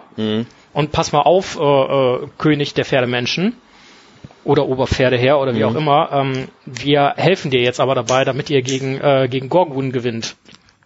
Tatsächlich, was im Herr der Ringe passiert, ist für Rohan eigentlich, wenn man es aus der Perspektive betrachtet, schon ein Stück, großes Stück auch ähm, Rehabilitation. Das passiert mit den Dunländern, auch da wird ja ein gewisser Frieden geschlossen, trotz des Krieges, der da ist. Ne? Ja. Auch da ähm, ist das ja so, dass sich da äh, es eine gewisse Versöhnung gibt. Und das ist mit den ähm, Druedain jetzt unter anderen Gesichtspunkten natürlich, weil die zu dem Zeitpunkt keinen Krieg gegeneinander führen. Ja. Aber der äh, Gamburigan ja auch schon sagt, hey, es wäre cool, wenn ihr uns nicht mehr jagen würdet. So, ne? ähm, auch da gibt es ein gewisses Umdenken anscheinend bei den Rohirrim, was dadurch dann erst kommt, durch den, ja, sag mal, intensiveren Kontakt, weil man ein gemeinsames Ziel äh, hat. Man könnte das Ganze natürlich jetzt ein bisschen äh, erweitern noch auf das, äh, also wenn man die Rohirrim als Angelsachsen versteht, ähm, Mhm. Auf die gesamte Geschichte Englands. Das ist jetzt aber ein Riesenthema, das man da aufmachen würde. Mhm. Gut, dann lasse ich das, weil äh, den Punkt hätte ich dann auch eingebracht. Das äh, wäre eine weitere Parallele, Parallele gewesen. Ähm, nee, aber wirklich, wirklich krass. Äh, weil, ganz ehrlich, die Vasa hätten die Rohirrim halt ganz, ganz böse auflaufen lassen können. Ähm, Ja, und es gehört ja auch einiges an Weitsicht dazu, das überhaupt zu erkennen. Ne? Mhm. Dass dieses Heer jetzt gegen die Orks kämpfen will, okay, scheint recht offensichtlich zu sein, würde ich sagen, Mhm. weil äh, das, das werden die mitbekommen haben. Aber ähm, man könnte natürlich auch sagen, ja, dann lass halt draufgehen, dann sind wir im Zweifelsfall die Orks und die Rohirrim los. Besser kann es ja für die erstmal nicht laufen, so aus Mhm. deren Perspektive. Ne? Ja, und vor allem, dass Theo den, den aber auch so vertraut, weil, also, der weiß ja, was mit denen passiert und dass sie Ja, ja. sich gerade freundlich gegenüberstehen und dann einfach mal in diesen Wald mit denen zu gehen, mit Pferden im Wald ist, wenn du angegriffen wirst, ganz, ganz schlecht und, also, Ja, ja, aber deswegen macht der Gamburigan auch diesen Move von wegen, hey, ich gehe ich gehe direkt neben dir, ne, und wenn Ja. hier was schief läuft, Ja, dann ja. erschlag mich so. Das ist ja im Endeffekt ein riesen Vertrauensvorschuss, den die Ja. die, die Vasa da den Rohirrim entgegenbringen. ne? Also, Ja, mega. Also ein total in dem Sinne jetzt auch für den Schlachtausgang ja ultra wichtiges Volk, was bis dato eigentlich nur auf den Deckel bekommen hat. Also kann man daraus so jetzt mal philosophisch gefragt schließen, so wenn du zu nett bist, kriegst du halt nur auf die Fresse, aber am Ende wirst du belohnt. Ist das ein Fall von So, Karma? das finde ich jetzt Linke? Backe, rechte Backe oder was? Wange. So ein bisschen. Ja, komm. Oder Backe, don't, don't do, don't do drugs. Ist ja dasselbe. Also, das ist jetzt kein Lebensmotto, mit dem ich so durchs Ge Leben gehen würde. Wenn du zu nett bist, kriegst du nur auf die Fresse, weil ähm, äh, wahrscheinlich es vielen Leuten gut tun würde, wenn sie nicht mit dem Motto durchs Leben gehen. Und die Welt wäre eine bessere. Aber an sich, ähm, klar, gehört da schon einiges zu, zu sagen, hey, äh, wir machen das jetzt mal anders hier, ne? Und machen diesen dann am Ende für den Schlachtausgang ja wirklich auch entscheidenden Move, ne? Ähm, das ist schon, äh, da gehört schon viel Verständnis zu tatsächlich. Ja, was und die da zeigen. wie du ja eben angesprochen hast, auch wirklich diese Weitsicht da von Gunbury Gun, ähm, zu sagen so, ja, da sind die, auf der anderen Seite die, die Vasa kriegen ja in der Ecke schon relativ viel um ihr Siedlungsgebiet mit, wer, Mhm. wer ist da unterwegs und alles. Ähm, denen wird das ja auch nicht verborgen und vor allem auch nicht unbekannt sein, weil wenn sie seit dem ersten Zeitalter quasi immer wieder im Kontakt mit äh, Morgoth, später Sauron und der, äh, die manche würden sagen Verderbtheit ähm, in Kontakt kommen irgendwie, dann erkennen die das ja und ich gehe auch davon aus, dass da ja eine Überlieferung stattfindet äh, über die Zeitalter und dass das vielleicht, wenn du in so einem Setting bist, auch noch mal anders ist als bei anderen Menschen, wie zum Beispiel den äh, den den Numenoran, den den Gondoran, den den Rohirrim etc. Ähm, Also dass das vielleicht anders nicht so arrogant einfach ist, weil Mhm. das ist ja etwas, was sich äh, die zumindest äh, als gut dargestellten Menschenvölker jetzt im Herr der Ringe, also sprich Gondor, äh, Rohan halt vorhalten lassen müssen. Ähm, die kommen von Zeit zu Zeit ja doch sehr beschränkt daher, finde ich. So, ähm, Ja, ich glaube, ich wir haben in Roham, in Rohan haben wir ja das Beispiel mit, ach, also ja, irgendwie hier von von von Enz und Halbling haben wir irgendwie mal gehört, aber das ist ja eigentlich alles total Legende und jetzt rennen die hier auf einmal alle rum und äh, in, in, in Gondor ist es ja ähnlich, wissen nicht so wirklich was von der Armee der Toten, Hobbits, was, was sollen Hobbits sein, hat man auch nur irgendwie mal gehört und dieses und die. Also die sind ja doch relativ doch etwas arrogant und nicht besonders weit. Das wollte ich gerade sagen. Der Hauptunterschied zwischen den Völkern ist da, glaube ich, tatsächlich Stolz. Ja. Die Gondora, Wobei ähm, die Vaser ja auch stolz sind, da kommen wir gleich zu. ja, aber anders. Also die erkennen in dem Moment ja, dass es auch nicht in deren Interesse ist, wenn die Orks ihre Schlacht gewinnen. Ja. Offensichtlich, ne? Aber auch das musst du ja erstmal ähm, kriegen und dann sagen, ja, ich springe jetzt mal hier über die Vergangenheit. Und das ist ja ein Punkt, zu dem die Rohirrim und die Gondora so nicht immer fähig waren in ihrer Geschichte. Jetzt muss man natürlich zu deren Verteidigung sagen, wir kriegen von der Geschichte der, ich sag mal, ähm, der, der westlichen Menschen, also Rohan, Gondor und so, ähm, westlich im historischen Sinn sozusagen, ne, Mhm. ähm, kriegen wir natürlich viel mehr mit und da kriegt man natürlich auch die negativen Sachen viel mehr mit. Wir wissen gar nicht richtig, was haben die Vaser denn so in der Vergangenheit alles so getan. Hm. Ne, aber ähm, Ich sehe das komplett anders. Ich glaube, es liegt einfach nur in der Körpergröße. Weil die gutesten Völker oder Volksgruppen ähm, bei Tolkien immer klein sind. Zum Beispiel die Zwerge. Ja, die sind äh, besser als die Elben. Sag ich mal so. aber ich glaube, das ist zum Beispiel eine Sache, die Tolkien komplett anders sieht. Ja, das war auch eher nur so, Äh, so ein Joke-Take, nee, aber, ähm, äh, es ist schon, ja, aber dieses, das ist ja das mit dem Stolz, ne? Die Großen, die, die äh, alles überblicken, so, die gehen durch und die kleinen, kleinen Vaser, die äh, haben eigentlich keine Ahnung und die sollen mal in ihrem Wald bleiben und dieser Gedanke wird ja da sehr durch aufgebrochen durch das, was da eigentlich passiert. Ja. Ja, äh, Th- Thorsten, also ich würde die Zwerge da jetzt mal rausrechnen, aber äh, was die Vase angeht oder was dann offensichtlich auch die Hobbits angeht, ähm, würde ich da total mitgehen. Und in der Amazon-Serie natürlich auch bei den Haarfüßen. Ah. Die sind ja auch nur so ein laufender Meter. Ähm, und die kriegen ja auch, also die haben auch ein hartes Leben. Ne? ja, die Ja, müssen da- immer wieder Leute zurücklassen. Da Ja, werden sie zu gezwungen. Und es Also- dauernd muss gewandert werden. Dauernd müssen auch irgendwelche Räder zerbrochen werden. äh, das, Und dann werden noch die Bienen, also da muss man lachen, wenn jemand stirbt. Also, ja, ja. Also und dann kommen noch die flammenwerfenden Frauen aus dem Osten und äh, verbrennen dir deine Karren. Warum lachen wir darüber? Das ist eigentlich ist das Böse. Ja. Das ist, ist als ob irgendwie, also Der Stranger ist eigentlich auch böse. man könnte, man könnte ja fast sagen, ähm, dass in diesem Podcast irgendwann mal böser Einfluss auf uns genommen wurde, dass wir das jetzt lustig finden. Oder Nein. zumindest darüber lachen. Wir, wir werden noch mal irgendwann über Wings of Power sprechen. Das ähm, Ja, und wie wir vor einigen Folgen angekündigt haben, auch innerhalb der nächsten sechs Monate. Insofern, insofern äh, vermutlich jetzt innerhalb der nächsten fünf Monate. Wann kommt denn die zweite Staffel raus, weißt du das? Ist das Die soll Jahr 2024 Ja. erst kommen. Ach. Da können wir dann dr wunderbar drau drüber spekulieren. Muss da etwa doch noch ein bisschen was umgeschrieben ja, werden oder wird so ein bisschen ersten abgewartet, dass der Hate so ein bisschen abflacht? Ja. vielleicht? um den dann neu zu entfernen, damit sich das auch wieder jeder anguckt. Naja, also es, es zwingt sie ja keiner noch mal so, also man könnte ja auch einfach mal eine gute Staffel machen, ne? Also das, das wäre jetzt nicht verboten. Ja, gut. Äh, ich wollte jetzt gar nicht so lange bei der Serie feststecken, aber ich wollte gerne da auf Thorstens Punkt eingehen, weil ich finde, dass Thorsten da von den Zwergen mal abgesehen, auch wenn es ein Joke-Take von dir war, deiner Aussage nach, gar nicht so Unrecht hat. Jeder Witz hat einen wahren Kern, ne? Also der, der, der wahre Kern ist ja, dass gerade die Kleinen sind, die, Ja. ähm, die quasi den Unterschied machen, ne? Und Weil, halt auch in ihrer Bescheidenheit. Genau, das, das ist quasi nicht immer nur der Stolz und der große Krieger ist, der das äh, irgendwie das Ruder rumreißt. sondern, Und ich äh, finde, in de also das ist äh, sowohl was die Hobbits angeht, wie auch in dem Fall jetzt was die Vasa angeht, ähm, die ja doch eine völlig andere Lebensweise haben als die in Anführungszeichen und dann auf die Körpergröße gesehen großen Völker, wobei die Zwerge würde ich jetzt durchaus auch als großes Volk bezeichnen. Ähm, aber dass die trotz ihres etwas anderen und ich sag mal einfacher anmutenden Lebensstils ähm, trotzdem nicht auf den Kopf gefallen sind und auf ihre Art und Weise, um jetzt mal, ich habe lustigerweise gestern äh, den ersten Hobbit gesehen.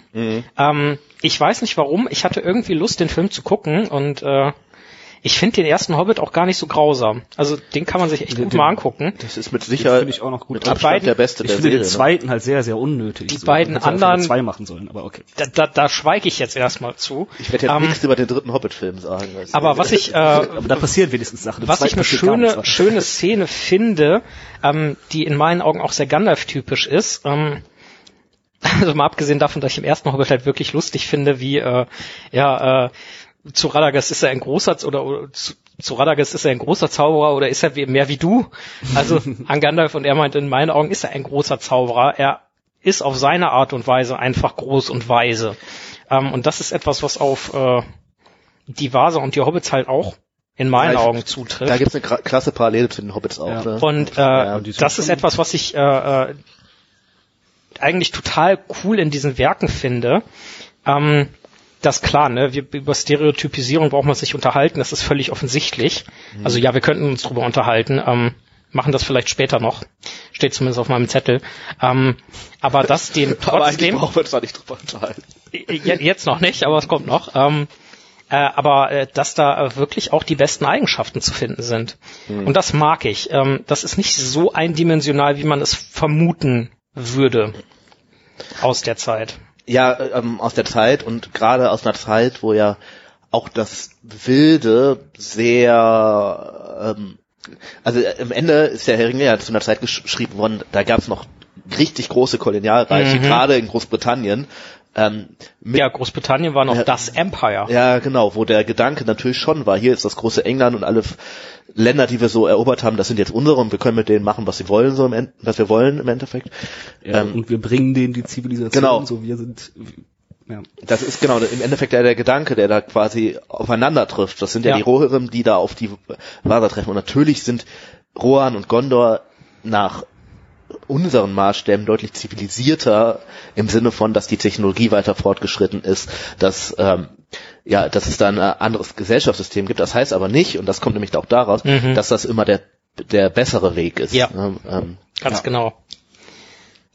Ähm, und von da aus nochmal den äh, Bogen schlagen zu äh, Bogen schießt den, nee, den, den Bogen wirklich schlagen. Nee, schießen Den- kann ich nicht, aber schlagen, das ist, das den, ist den einfach. Rosen schlagen oder was? wo sie den Bogen schlagen. Ja.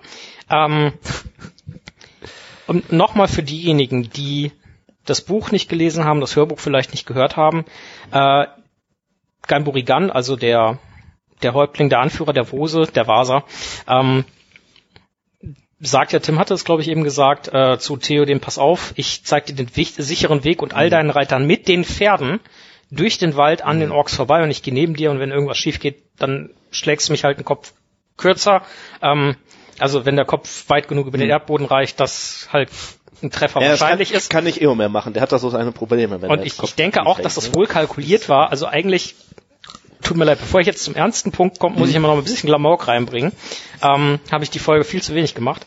Äh, Im Endeffekt Theoden, ja, auf Schneemähne und Ganburigan, wie groß auch immer er ist, Thorsten löst das irgendwann später auf, Es habe wird ich kommen. gehört. Es wird noch kommen. Und wenn ich auf dem Pferd sitze, was keine Ahnung, sagen wir 1,40, 1,60 Schulterhöhe hat und da bin ich noch ein etwas größer gewachsener Mensch und ich möchte jemandem auf dem Boden irgendwie den Kopf abschlagen, halte ich erstmal für eine Herausforderung, wenn der Du meinst, das war eigentlich ein voll leeres Versprechen. Du kannst ja versuchen, mich zu erschlagen, aber du kommst eh nicht so tief. Also der kann sich ja theoretisch einfach aus dem Staub machen, um zwei Bäume rennen. Was macht Theo den da hinterher reiten? Ja, da ist halt schon Es noch wird eine schon Armee irgendwer dabei. mit einem ne? Speer Äh, oder einem ja, Bogen ja. hinter Theoden sein. So. Also.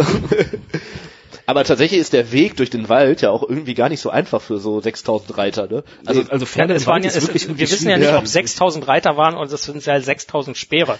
Ja, Vielleicht okay. waren es auch Die waren 4000 alle Reiter mit doppelt 6000 Speeren, aber nochmal 2000 nur mit Bögen. Ja, aber trotzdem, wie viele Leute können denn durch so einen Waldweg nebeneinander herreiten? Zwei? Maximal? Wahrscheinlich eher Tendenziell eher ja, vor allem, eher es ein- überhaupt so richtige Wege gab. Ne? Genau, weil das sind ja die also- Pfade, die die da benutzen irgendwie, ne?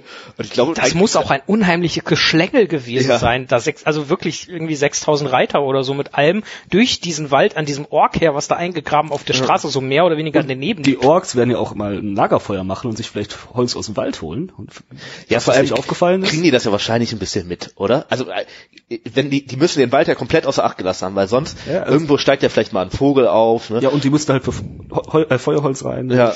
Was, was ich mir, was ich mir in dem Kontext vorstellen kann, ähm, also offensichtlich mögen die Vaser die Orks, Gorgun nicht. So. Ähm, mal angenommen, die Orks halten sich da in Waldnähe auf und kriegen dann halt irgendwie ein paar Pfeile oder Ja, ein paar, ja so. die, die haben Blasrohre oder so, ne? Das Ja, und glaub, Bögen und Stöcke und Giftpfeile so, ne? aus dem Ja, Glasrohr, ja, ich, glaub, ich weiß nicht, ob die Darstellung nur von Games Workshop kommt oder ob die auch irgendwo quasi drin ist. Also Giftpfeile habe ich irgendwo gelesen. Ob ja, vergiftet glaube ich ja, aber aus dem Bogen oder aus dem Rohr schießen, das ist die Frage. Aber auf jeden Fall, wenn die Orks da in die Nähe kommen, ähm, kann ich mir schon vorstellen, äh, wenn die merken, oh, da kommt was raus und wir werden der ganzen Sache nicht habhaft. Und wir haben eigentlich die Aufgabe, ein mehrere tausend Mann starkes Reiterheer an der Straße aufzu... Und dann gehen die nicht in den Wald und durchkämmen die und den und, Und- versuchen da irgendwie... Und es kommt ja auch noch hinzu, also man kennt sich ja anscheinend, ne, sonst wird es ja nicht diesen Namen Gorgun geben. Ähm, Ja. und deswegen, ich gehe mal auch davon aus, dass die Orks wissen, dass die da wohnen und dass die halt, sie haben, halten die auch für teilweise magisch, also für sehr gefährlich auf jeden Fall. Mhm, Vielleicht halten die Orks sich halt bewusst sehr fern von diesem Wald. So, ne? Vielleicht bist du immer so, ah, lieber das Camp 200 Meter weiter in die andere Richtung stellen. So. Ja. Also ich, ich glaube auch, also die Orks, also das ist ja etwas, was man den Orks hin und wieder und manchmal davon auch nicht ganz zu Unrecht unterstellt, sind ja nicht die aller allerbegabtesten. Also ja, die können sich gut hauen, klar. Ähm, und die können auch gerade Schwächere wunderbar vermobben. Ähm, aber so die ganz krassen strategischen, taktischen Köpfe haben sie ja in den meisten Fällen nicht. Und sie haben ja auch eine relativ klare Befehlsstruktur. Und du kriegst halt als Ork auch aufs Maul, wenn irgendwie der Nazgul dir befiehlt oder vielleicht sogar das Auge befiehlt, so das und das machst du, dann wirst du den Teufel tun, gerade wenn du da deine Ruhe dabei hast und noch nebenher irgendwie in den Wald rennen, um da von Giftpfeilen irgendwie gepiesackt zu werden und dann die, die Ja. Truhe dann doch nicht zu erwischen, die Vasa, oder? Ja, ja, sehe ich auch so. Also ich muss, also ich finde die Orks sind auch generell für mich immer ein angstgetriebenes Volk. Also man, das Ja. ist, ist erstmal irgendwie kontraintuitiv, wenn man denkt, oh, die, keine Angst, wir rennen hier auf die Stadt zu und machen die Platz, aber haben halt schon viel Angst, vor allem für Leute, die über entstehen, vor den Nazgul und so. Und ich glaube auch schon, dass die Angst vor den, vor den Truhedeien, vor den Puckelmänner haben und deswegen, ich glaube, diesen Wald auch meiden. Ja. Also, Also ich glaube auch, also die größte Herausforderung ist eher quasi dieses Heer da sicher durch den Wald zu kriegen und äh, nicht, dass die Orks da irgendwie das, Nee. das großartig mitkriegen. Über die Orks, ja. Ähm, also eben angesprochen, ähm, scheinbar haben die Rohirrim ja früher auch Jagd auf die Vasa gemacht. Trotzdem scheint ja der Hass auf die Orks dann am Ende größer zu sein. Ähm, also erstens, woher kommt dieser Hass auf die Orks? Vermutlich aus den Zeitaltern, aber vielleicht können wir trotzdem näher drauf eingehen. Und auf der anderen Seite, warum ist der so viel größer als auf die Rohirrim? Also er ist auf jeden Fall älter, weil Orks haben sie anscheinend schon seit dem ersten Zeitalter bekämpft gegen Morgoth. Und im zweiten dann wahrscheinlich auch wieder und wurden auch von den Verbündeten Mordors ja aus den Weißen Gebirge vertrieben. Also das ist, glaube ich, einfach ein älterer Hass. Und warum genau der jetzt größer als bei den Rohirrim ist, weiß ich gar nicht so Ich, genau. ich glaube, vielleicht liegt das an der Lebensweise. Die Rohirrim haben ja mit den Wäldern wenig, die haben da eigentlich ja wenig Verwendung äh, zu. Das Einzige, was passieren könnte, ist, dass sie beschließen, der Wald stört hier beim Reiten, den holzen wir ab. Ähm, äh, ansonsten haben die ja wenig Berührungspunkte an sich so, außer dass die halt vielleicht mal zum Spaß in den Wald gehen und die jagen. Ne, das, ähm, das wird weniger häufig gewesen sein als die Orks, die ja dann auch sicherlich versuchen, aus dem Wald irgendwie zum Beispiel Holz zu holen oder so. Oder halt auch einfach vorher schon auf die getroffen sein können, als die vielleicht noch gar nicht im Wald gelebt haben, weil das ist ja nur deren Rückzugsort. Das ist ja gar nicht Mhm. so, dass die seit Jahrtausenden da in dem, also ja doch mittlerweile schon, aber dass die schon immer in dem Wald gelebt haben, sondern das ist ja nur gezwungenermaßen am Ende. Ja. Ähm, Und die Rohirrim sind ja vielleicht, die haben die zum Spaß gejagt, Aber mit denen kann man trotzdem noch besser reden als mit den Orks wahrscheinlich. Wahrscheinlich, ja, ja. Und vielleicht ist das auch nicht, ist ja die Frage, wie oft ist das passiert, ne? Also jedes Mal ist tendenziell so eins zu viel, aber ähm, vielleicht ist das auch schon wieder mal 100 Jahre her. Aber- aber du meinst, das ist so eine Sache- Orkangriff 20 Jahre oder sowas. du meinst Äh, so eine Sache wie äh, die Rohirrim haben das früher ein paar Mal gemacht, aber jedes Mal, wenn man mit den Orks irgendwie konfrontiert ist, ähm, kommt es halt zu Ja, Kampfhandlungen. ja. Also so nach dem Motto, das sind halt irgendwie scheiß Menschen, aber die Orks sind schlimmer. Also so platt. Ja. Vielleicht einfach. Ja, das ist ja auch, was sie im Endeffekt sagen, ne? Also, Ja. Ähm, interessant ist dann, nachdem die Rohirrim da auf sicheren Pfaden durch den Wald geleitet sind, sagen die Vasa, okay, da hinten ist die, äh, ist, ist die Stadt, also Minas Tirith, und äh, wir sind jetzt raus. Viel Erfolg. Das heißt, die Vasa führen sie wirklich nur an den Orks vorbei und kämpfen dann nicht mit. Ja. Warum kämpfen sie nicht mit? Also ich glaube, das liegt tatsächlich einfach daran, dass Garborigan kein Vollidiot ist. Weil man muss sich mal einfach die Frage stellen, wie effektiv ist die denn Antwort. dieses ungepanzerte Heer, relativ klein, also gut, die Anzahl wissen wir jetzt nicht, aber es sind, die haben keine Art von Rüstung eigentlich. Ja. Ähm, die kennen sich halt super in den Wäldern aus, was, was sie da in diesem Gebiet super stark macht, aber sobald sie aus diesem Wald rausgehen, ähm, eine Pfeilsalve in die Richtung, die sind alle tot. So. ja, vor allem, Oder einmal Kavallerie rein, wir haben keine Ahnung, wie viele das sind. Vielleicht, vielleicht sind es auch nur so 50 oder so, ne? Ja, also Äh, in, der, in der offenen Feldschlacht auf den Pelennor-Feldern so ungepanzerte Leute, und die sich im Wald Es sieht auch einfach scheiße aus. Da rennt so ein Reiter her nach vorne und dann rennen irgendwie so 20 Minuten später noch so 50 Leute mit so Speeren hinterher. Äh, Also das ist nix. Also das, die kommen halt auch nicht an, sage ich dir. ja.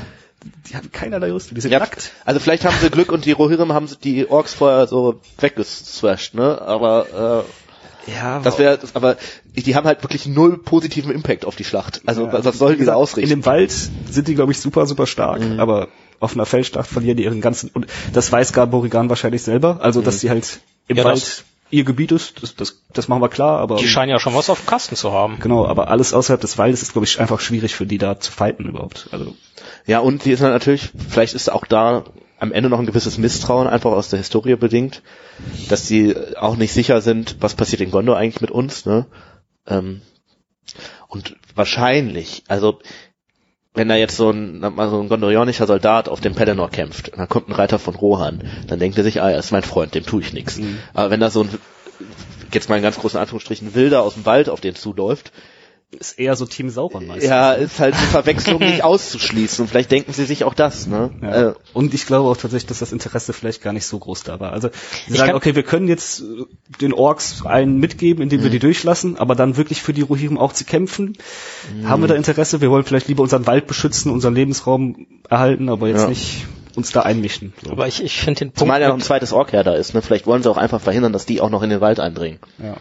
Aber was ich auch halt, also, Punkt, dass die gegebenenfalls verwechselt werden könnten auf dem Schlachtfeld. Also es ist ja durchaus eine durchaus eine wirklich Ja. eine Gefahr, ne? Weil in Gondor hält sich ja schon auch irgendwie dieses Gerücht von den Halbtrollen aus Harad und sowas irgendwie, Mhm. äh, dass die wahrscheinlich alles, was nicht so typisch westlich-menschlich aussieht, Ja. erstmal als Ja. Feind ansehen, solange es vielleicht kein Elb ist. So, ne? Auch das Wilde wird ja, also die Dunländer sind ja zum Beispiel auch eher wilde Menschen. Ja. Mhm. Ja, ich glaube, das ist eher, was man mit dem Feind assoziiert. Ähm, nur gut, äh, ich hoffe, ich spoiler jetzt niemanden und wenn dann, äh, Achtung, Spoiler-Alarm, ich erzähle jetzt, wie der Herr der Ringe ausgeht. Das haben wir zwar Nein, schon nein, nein, nein, nein, bitte, ich gehe kurz raus. Halbrand ist Sauron. Nein, das im sechsten Teil von Harry Potter stirbt Gandalf, äh, Dumbledore. Ähm, Sauron, dachte ich. ist Saruman. Okay, Ich muss das erzähl. Buch stehen noch mal sehr viele lesen. Leute. Komm, erzähl. Aber egal, also ne, der Ringkrieg wird ja äh, auf, von Seiten der sogenannten Guten gewonnen. Ähm, Aragorn wird König, äh, Sauron wird geschlagen, Mordor wird vernichtet, äh, die Orks verstreuen sich und werden zu großen Teilen äh, getötet. Was passiert denn mit den Vasa nach dem Ringkrieg? Also so Wo sie ja durchaus ihren Teil geleistet haben. also so unmittelbar erstmal natürlich die Beziehungen zu den Rohirrim sind deutlich besser, sie werden nicht mehr gejagt. Ähm, und Edassar erkennt sie dann, glaube ich, auch an, so als, okay, das ist jetzt euer Wald, hier, euer Gebiet, ihr werdet in Ruhe gelassen, ja. Im Endeffekt passiert ähnliches wie mit den Hobbits, ne? Also er sagt halt, das ist jetzt euer Land, da geht kein Mensch rein, also kein Hm. Mensch von uns, ne? Ähm, sondern das ist das ist jetzt quasi ja in dem Sinne Sperrzone. Man könnte natürlich jetzt kritisch sagen, dass was Aragorn da macht, Das ist ist im Endeffekt geschenktes Land, ne? wie mit den Rohirrim. Ne? ist geschenktes Land und hat auch irgendwie so ein bisschen das Konzept von so Indianerreservaten und so. Das ist ja jetzt auch nicht Mhm. ähm, perfekt, ähm, aber am Ende versucht er halt quasi ihnen da einen geschützten Raum zu geben, wo sie Ja. äh, leben können. Ähm, wobei er ihnen, glaube ich, auch nicht verbietet, da rauszugehen. So. Und, äh, Spekulation, ähm, die haben ja früher da auch gelebt, wo die Toten gewohnt haben und die sind jetzt Da ist ja jetzt Platz. Da ist ne? jetzt Platz. Ja, ja. Vielleicht, vielleicht gehen ja auch welche wieder dahin. So. Ja. Haben sie da auch nochmal. Ich habe gehört, die sollen äh, wirklich gute ähm, Wohnungen da haben, hohe Mietpreise. liegen noch ein paar Schädel rum, aber Ja, da sind wir in den Folgen über die Toten und dann auch über die graue Schar, wo ja eine gewisse Schnittmenge äh, steht, gar nicht so sehr drauf eingegangen, so auf die Immobiliensituation. So, ähm, wir haben wir haben mit diesem Immobilienthema ja, glaube ich, so ein bisschen angefangen in Minas Morgul, wo wir dann auch wie ist dann irgendwie eine Wäscherei für die Kutten von den Nazgul auch da drin oder und äh, wie kann man sich das vorstellen? Und bei, beim, beim toten Wohnen ist halt auch die Frage, wie, wie, wie sieht das eigentlich aus oder wie sah das aus? In Holzkisten irgendwie einfach nur als wandelnde Existenz, als wabernde Masse im Reagenzglas. Ähm, also wir wissen es nicht genau und äh, bei den Vasa wissen es wir wissen wir es halt auch nicht genau, aber äh, vielleicht haben wir ja früher tatsächlich irgendwie in, in Häusern auf in Anführungszeichen dann flachem, unbebaumten Land gewohnt und Werden sie ja, werden sich auch irgendeine Art wurden? Unterschlupf gebaut haben, ne? Je nachdem, wie weit die technologisch sozusagen fortgeschritten waren, werden das mindestens mal Hütten gewesen sein. Ne? Äh, Ja. Wahrscheinlich keine Steinhäuser, weil dafür gab es die Menschheit damals so gesehen einfach noch nicht lang genug. Auch die Leute in, in Beleriand leben ja nicht unbedingt von Anfang an in Steinhäusern, sondern auch die sind ja erstmal so dahin gewandert und müssen sesshaft werden und kriegen das dann von den Elben erstmal gezeigt und so. also müssen sie auch, weil sie haben ja im Weißen Gebirge in das Gebiet darum gelebt und da war ja nicht überall Wald. Eben. Aber witzig, also oder interessant ist die Frage, haben sie denn, also Hütten in diesem Wald haben die dann ja aber wieder nicht anscheinend. Also haben die quasi so ein aus unserer Sicht würde man naja, sagen. die Hütten im Wald heißen ja Baumhäuser und ich gehe davon aus, Ja, dass gut. sie sowas hatten. weiß ich Im Wald kannst du dir wahrscheinlich besser so einen Unterschlupf bauen, ne? Weil du Ja, aber das so von Haus zu, ja ja ist ein anderer. zu so Ja. Holzstockunterschlupf ist schon Ja. ein Downgrade irgendwie, ne? Wir haben keine Ahnung, wie die leben, ehrlich gesagt. Wir kriegen das einfach nicht mit. Vielleicht haben die, vielleicht gibt's auch Dörfer im Wald, wo die wohnen. Oder, oder halt, wie Simon sagte, Baumhäuser. Ja. Kann auch Also ich sein. denke schon, dass sie da, ich sag mal, mindestens Dorf, vielleicht auch städteähnliche Siedlungen haben und äh, vermutlich auch irgendwelche Netzwege, Verbindungen, ob die jetzt quasi, ob das so Baumhäuser sind und so in Anführungszeichen Baumstraßen, Straßen wie zum Beispiel bei den Evox aus Star Wars oder ob das teilweise unterirdisch war, wie, wie beim Vietcong oder so. Ähm, Diese Vergleiche, E-Box und Vietcong. da, äh, der, der nur auf die Architektur und so weiter geht. ähm, also die werden ja irgendwie, die werden ja nicht einfach äh, äh, auf der kargen Erde geschlafen haben bei, bei Wind und Wetter und allem. Ähm, Nein, die leben seit Jahrhunderten, Jahrtausenden in dem Wald, die werden sich da schon irgendwie, die ne? werden sich das schon gemütlich eingerichtet haben. Na gut. Ja gut, ich habe jetzt noch ähm, einige einige Punkte hier auf der Liste, äh, die wir abarbeiten sollten. Die sind durchaus interessant bis launig. Und vielleicht fällt euch ja auch noch das ein oder andere ein. Ähm, ich würde mal anfangen, Tim, ich glaube, das ist ein Punkt, den hast du aufgeschrieben. Leuchtfeuerberge im Wald, schlecht fürs lokale Wohnen? Fragezeichen. Ja, das habe ich tatsächlich aufgeschrieben. Das geht ähm, darum, der Eidenach, der zweite Leuchtfeuerberg von Gondor Richtung Rohan, liegt halt tatsächlich mitten in deren Wald. Und da frage ich mich, wie genau wird der betrieben? Weil ähm, die, müssen da ja irgendwie hin.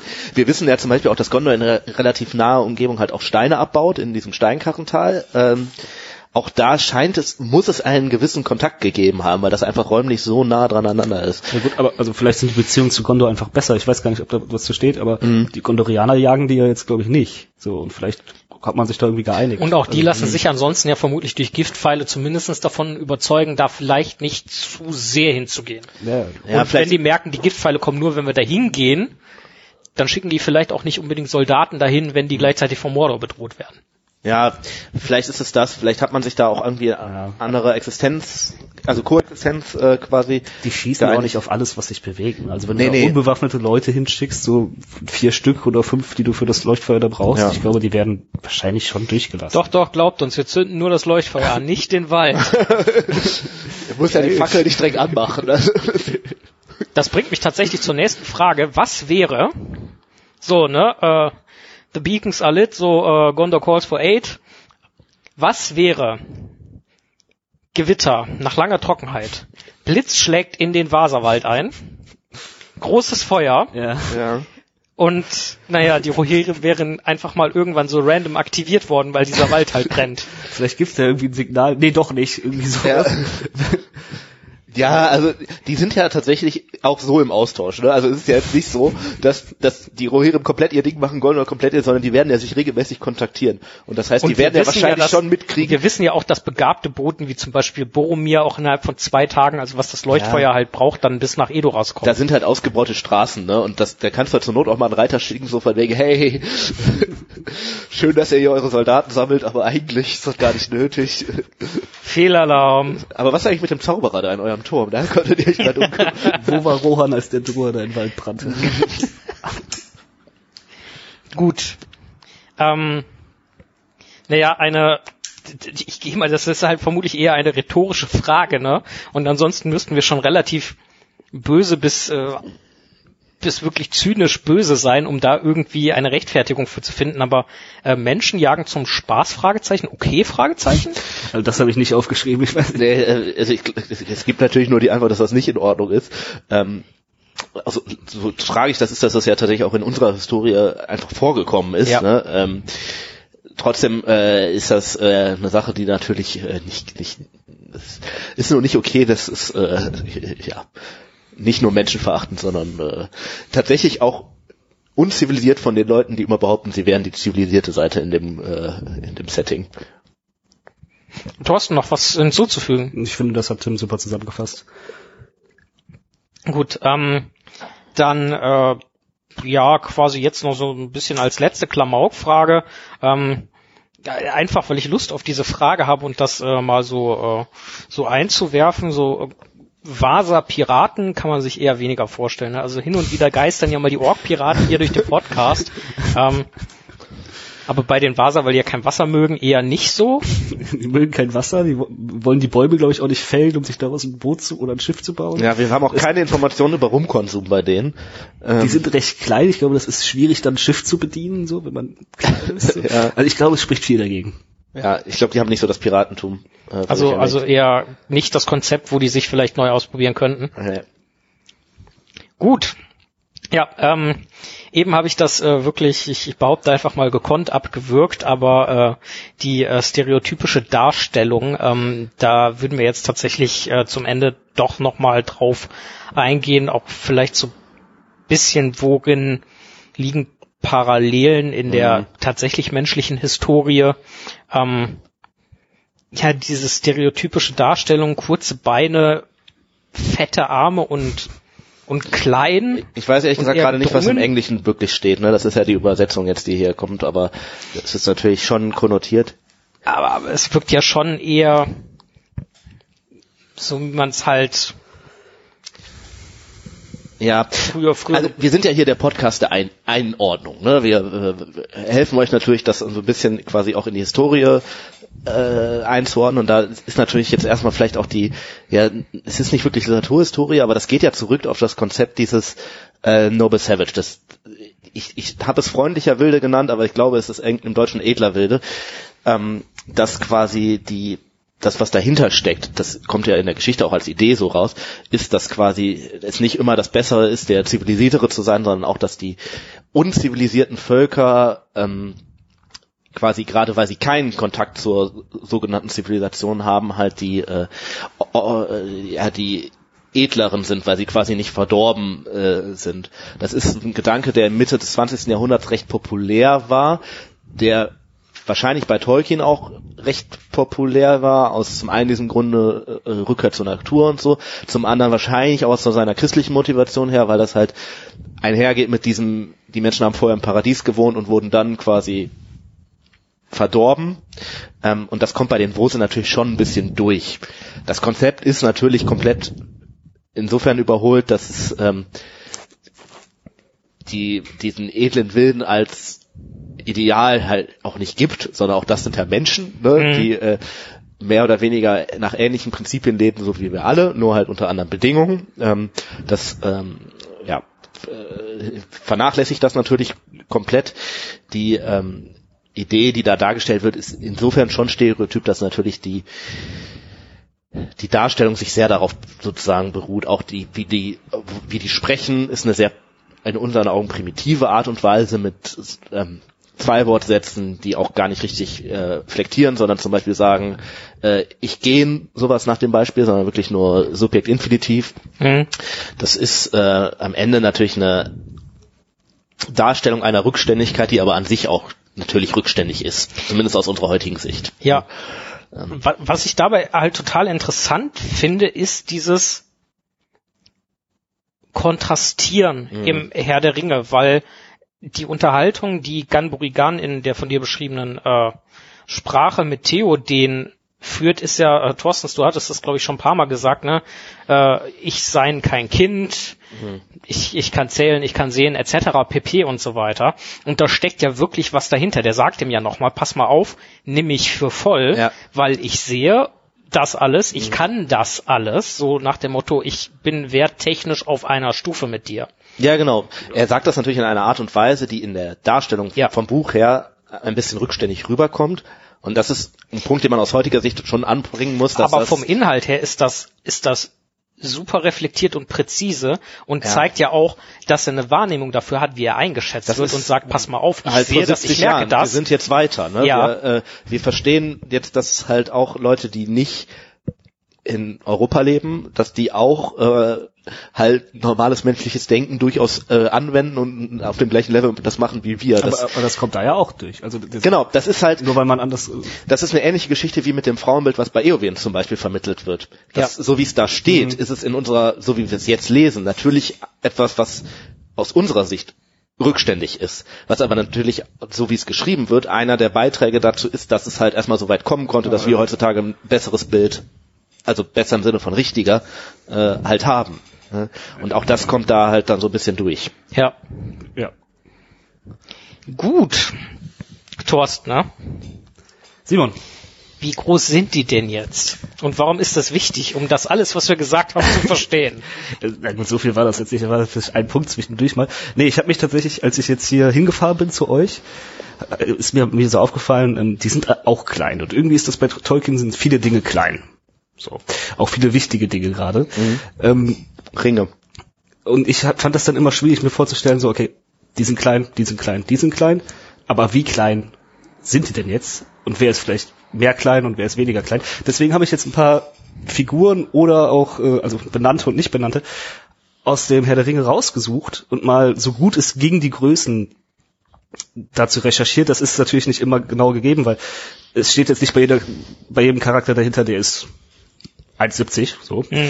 Ähm, aber man kann das, glaube ich, trotzdem machen, wie ich das jetzt geplant habe. Ich werde euch jetzt sechs Figuren nennen und ich würde euch bitten, einmal nach eurer Einschätzung die der Größe nach zu ordnen. Wir beginnen mit dem kleinsten oder der kleinsten und äh, halt dann am, zum Abschluss die größte. Ist das, Person. wo wir jetzt diese Zettel brauchen, die du hier vorbereitet hast? ich habe euch zwei Zettel gelegt. Ihr könnt das zu Hause natürlich auch gerne mitmachen. Meiner liegt bei dir auf. Warte, das heißt, Den gebe ich dir kurz rüber.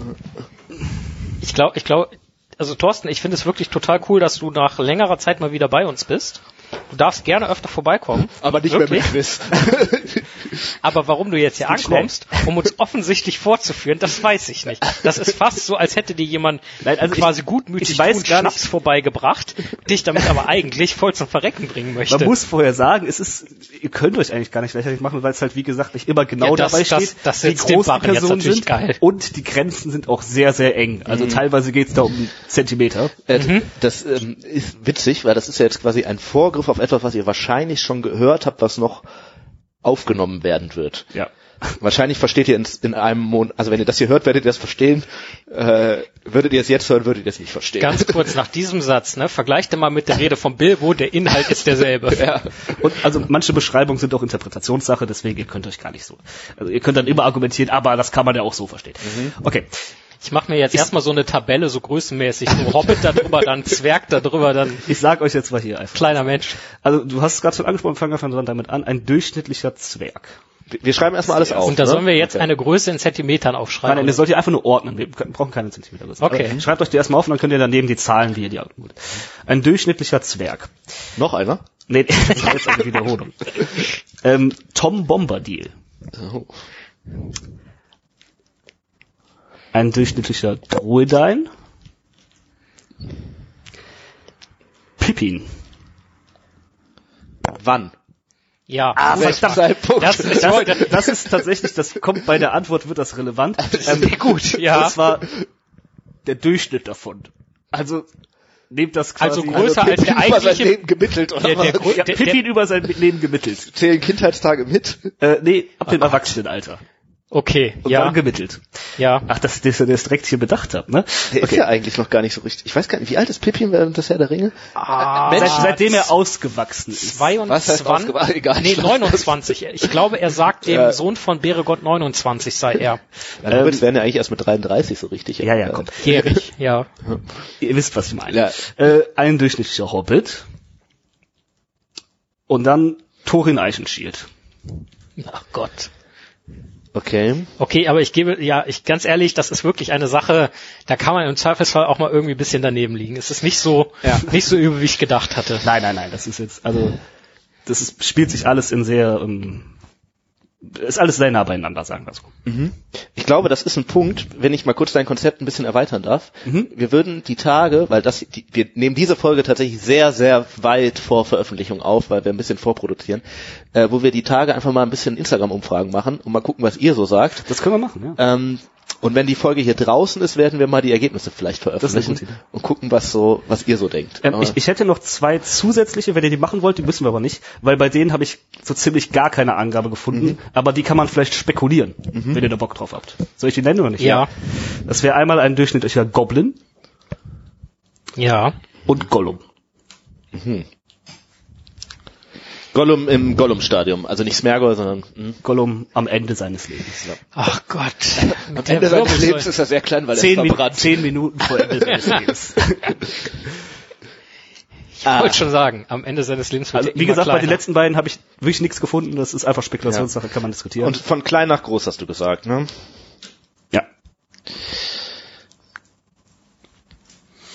ja. Mhm.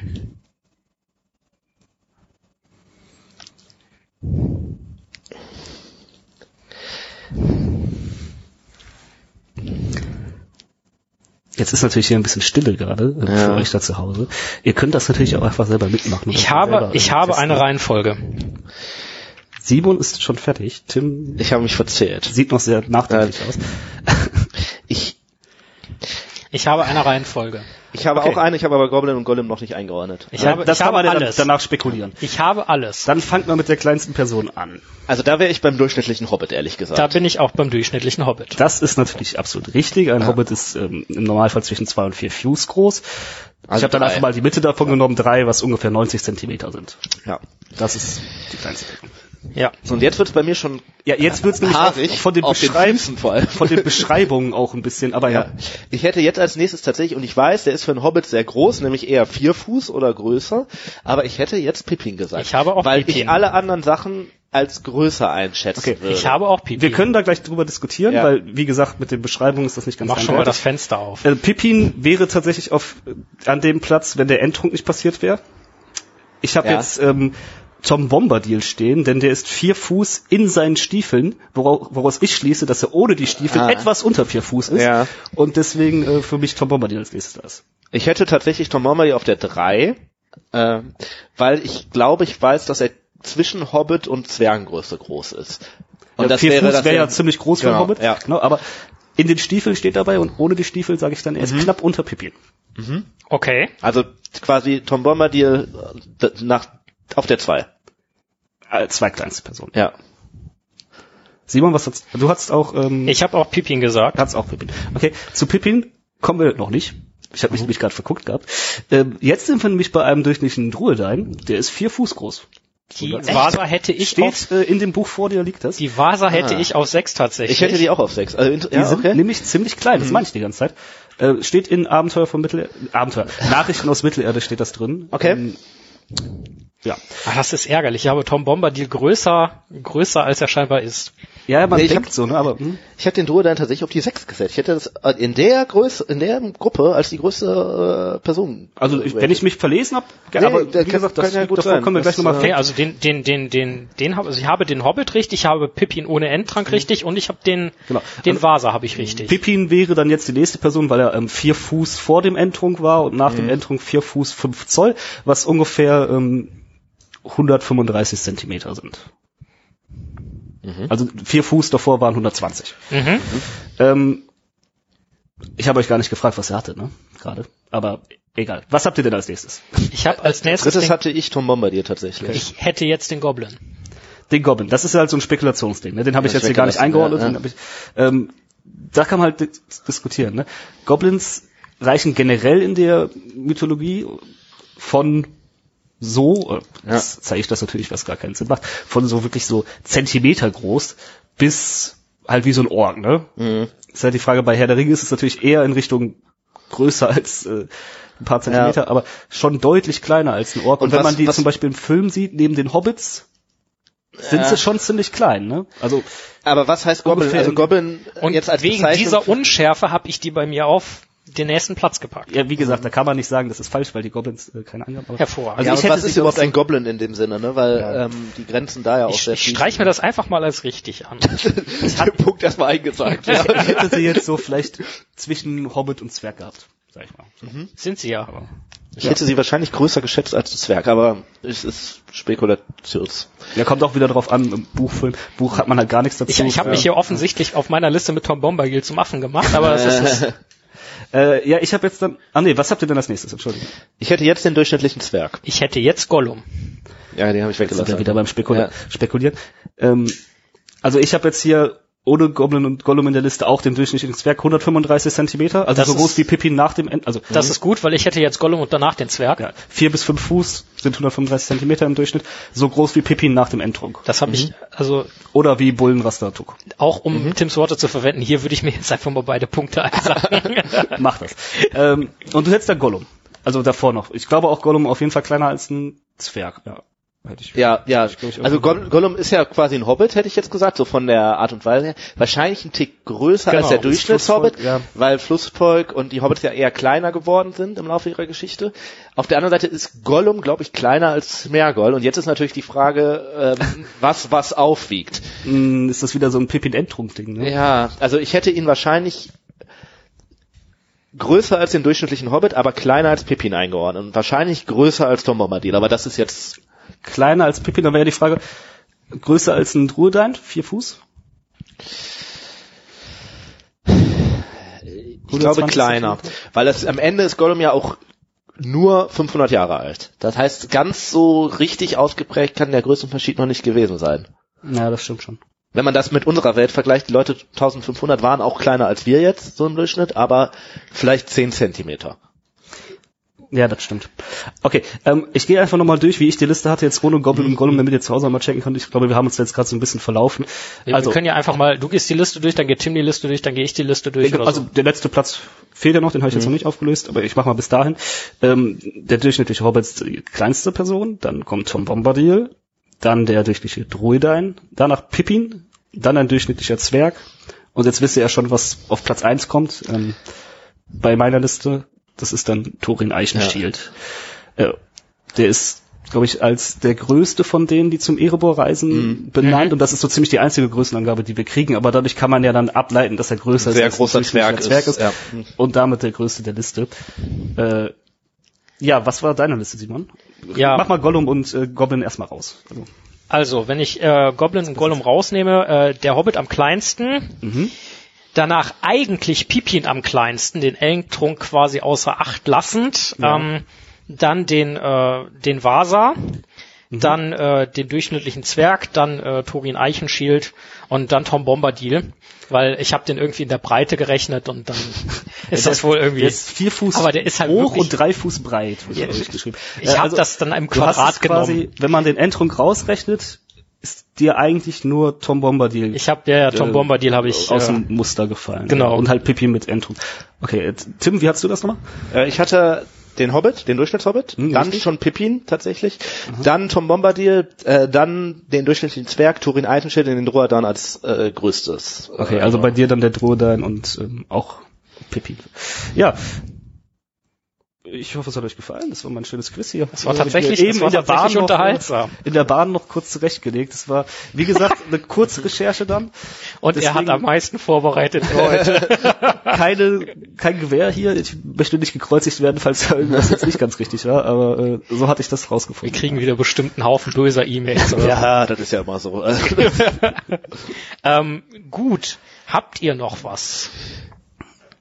Äh, ich bin, glaube ich, am Ende. ja.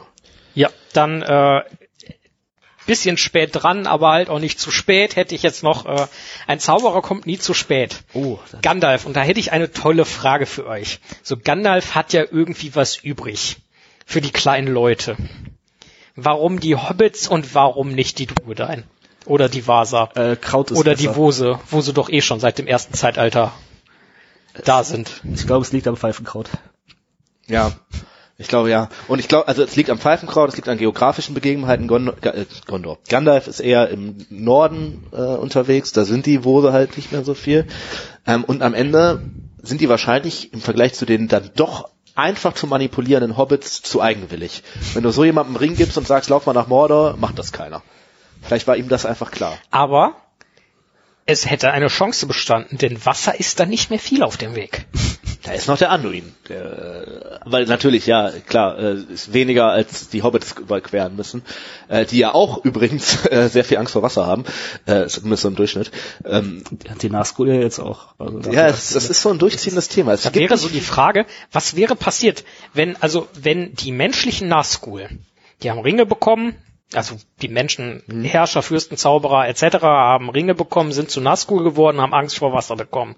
Wie wäre dieser Effekt, also würde der kumulieren, wenn du als Hobbit oder als Vasa einen Ring kriegst, wo du ja schon Angst vor Wasser, was, was geht denn da? Also, Also entweder hebt sich das auf, Oder du kriegst Oder halt also einen Nazgul, wa- der jedes Mal nach Hause rennt, wenn es regnet. also im, halt lö- löschen, die sich, löschen die sich dann im eigenen Angstschweiß auf. Äh, ja, ich glaube, Geister schwitzen nicht, aber fuck, da hätten wir in der Totenfolge auch mal drüber reden können. ja, Ähm, ja, gut. Also äh, aus eben genannten Gründen hat Gandalf sich dann doch eher die Hobbits äh, zur Brust geknöpft. Das klingt völlig falsch. Das hat hier wieder irgendwelche Sachen, als ob irgendwas dahin gelötet würde. Ähm, die äh, Hobbits auserkoren, seine Drecksarbeit zu erledigen äh, anstelle der Vasa, weil wir haben ja auch festgestellt, so Gunburigan ist dann doch eine Ecke clever und und stur und weitsichtig und stolz und naja, die Hobbits sind halt doch etwas ja, kann man sagen, freundlich naiv in dem ja, ich glaube schon, dass man sagen kann, dass die Hobbits deutlich naiver sind als die als die Vasa. Das schon. Ja. aber die Hobbits sind ja auch nicht von den Rohirrim gejagt worden oder den Orks. Wobei gibt's nicht auch ach, nee, nee, nee. Ähm, hat da, Eomer da nicht was gemacht? nee, aber da wird ja irgendwann mal gesagt, ich glaube Gimli oder Aragorn sagt das, wenn bekannt wird, dass Hobbits solche Pelze tragen, würden alle Jäger irgendwie Ach so, ja. treiben, Ja, ja. aber ähm, ich weiß nicht, ob da irgendwie mal quasi berichtet wird, dass das auch tatsächlich passiert ist. Ich erinnere mich da nicht dran. Gut. Dann würde ich die Folge schließen. Ähm, ich bedanke mich ganz herzlich bei euch beiden, äh, dass ihr Zeit gefunden habt. Äh, Tim, dass wir bei dir wieder im Wohnzimmer aufnehmen durften. Und äh, ja, mir hat's viel Spaß gemacht. Ich hoffe, euch beiden auch. Sehr viel. Ich komme gerne wieder, auch wenn, vielleicht nächstes Mal ein anderes Bier, aber sonst. Wir haben jedes Mal was anderes zu trinken. ähm, Stimmt, beim Bier gibt's noch überhaupt gar keine Doppelung, ne? nee, beim Bier gibt's keine Doppelung. unbeabsichtigt. Aber ich glaube, da braucht es auch keine Doppelung, weil ich denke, dass es bestimmt noch sehr viele interessante Biere, die wir noch nicht hatten, gibt, die wir halt noch nicht hatten und dementsprechend noch trinken können. Ja, ähm, ihr Lieben, ich empfehle euch wie immer, schaut die Filme, lest die Bücher, hört die Hörbücher, schaut euch auch die Amazon-Serie mal an.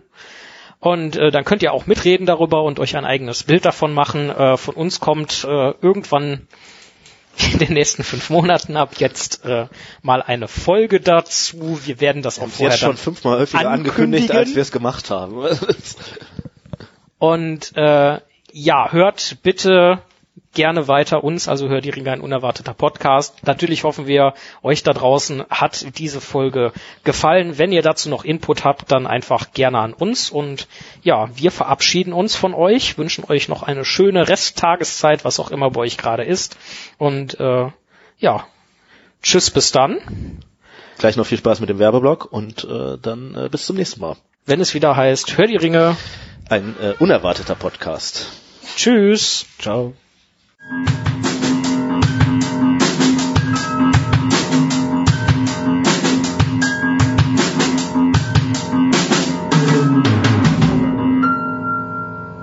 Hör die Ringe ruft zum Mitdiskutieren auf. Ihr habt Fragen, Kommentare, Anregungen? Dann nehmt Kontakt zu uns auf. Das geht. Über Instagram, dort sind wir zu finden unter Hör die Ringe, unter www.hördieringe.de, als Kommentar unter der Folge zum Beispiel, oder per Mail an langundblatt.web.de. Viel Spaß! Wir freuen uns natürlich immer über eure Unterstützung und wären da, daher sehr dankbar, wenn ihr uns zum Beispiel auf Instagram besucht und liked, auf Spotify abonniert oder beim Podcatcher eures Vertrauens.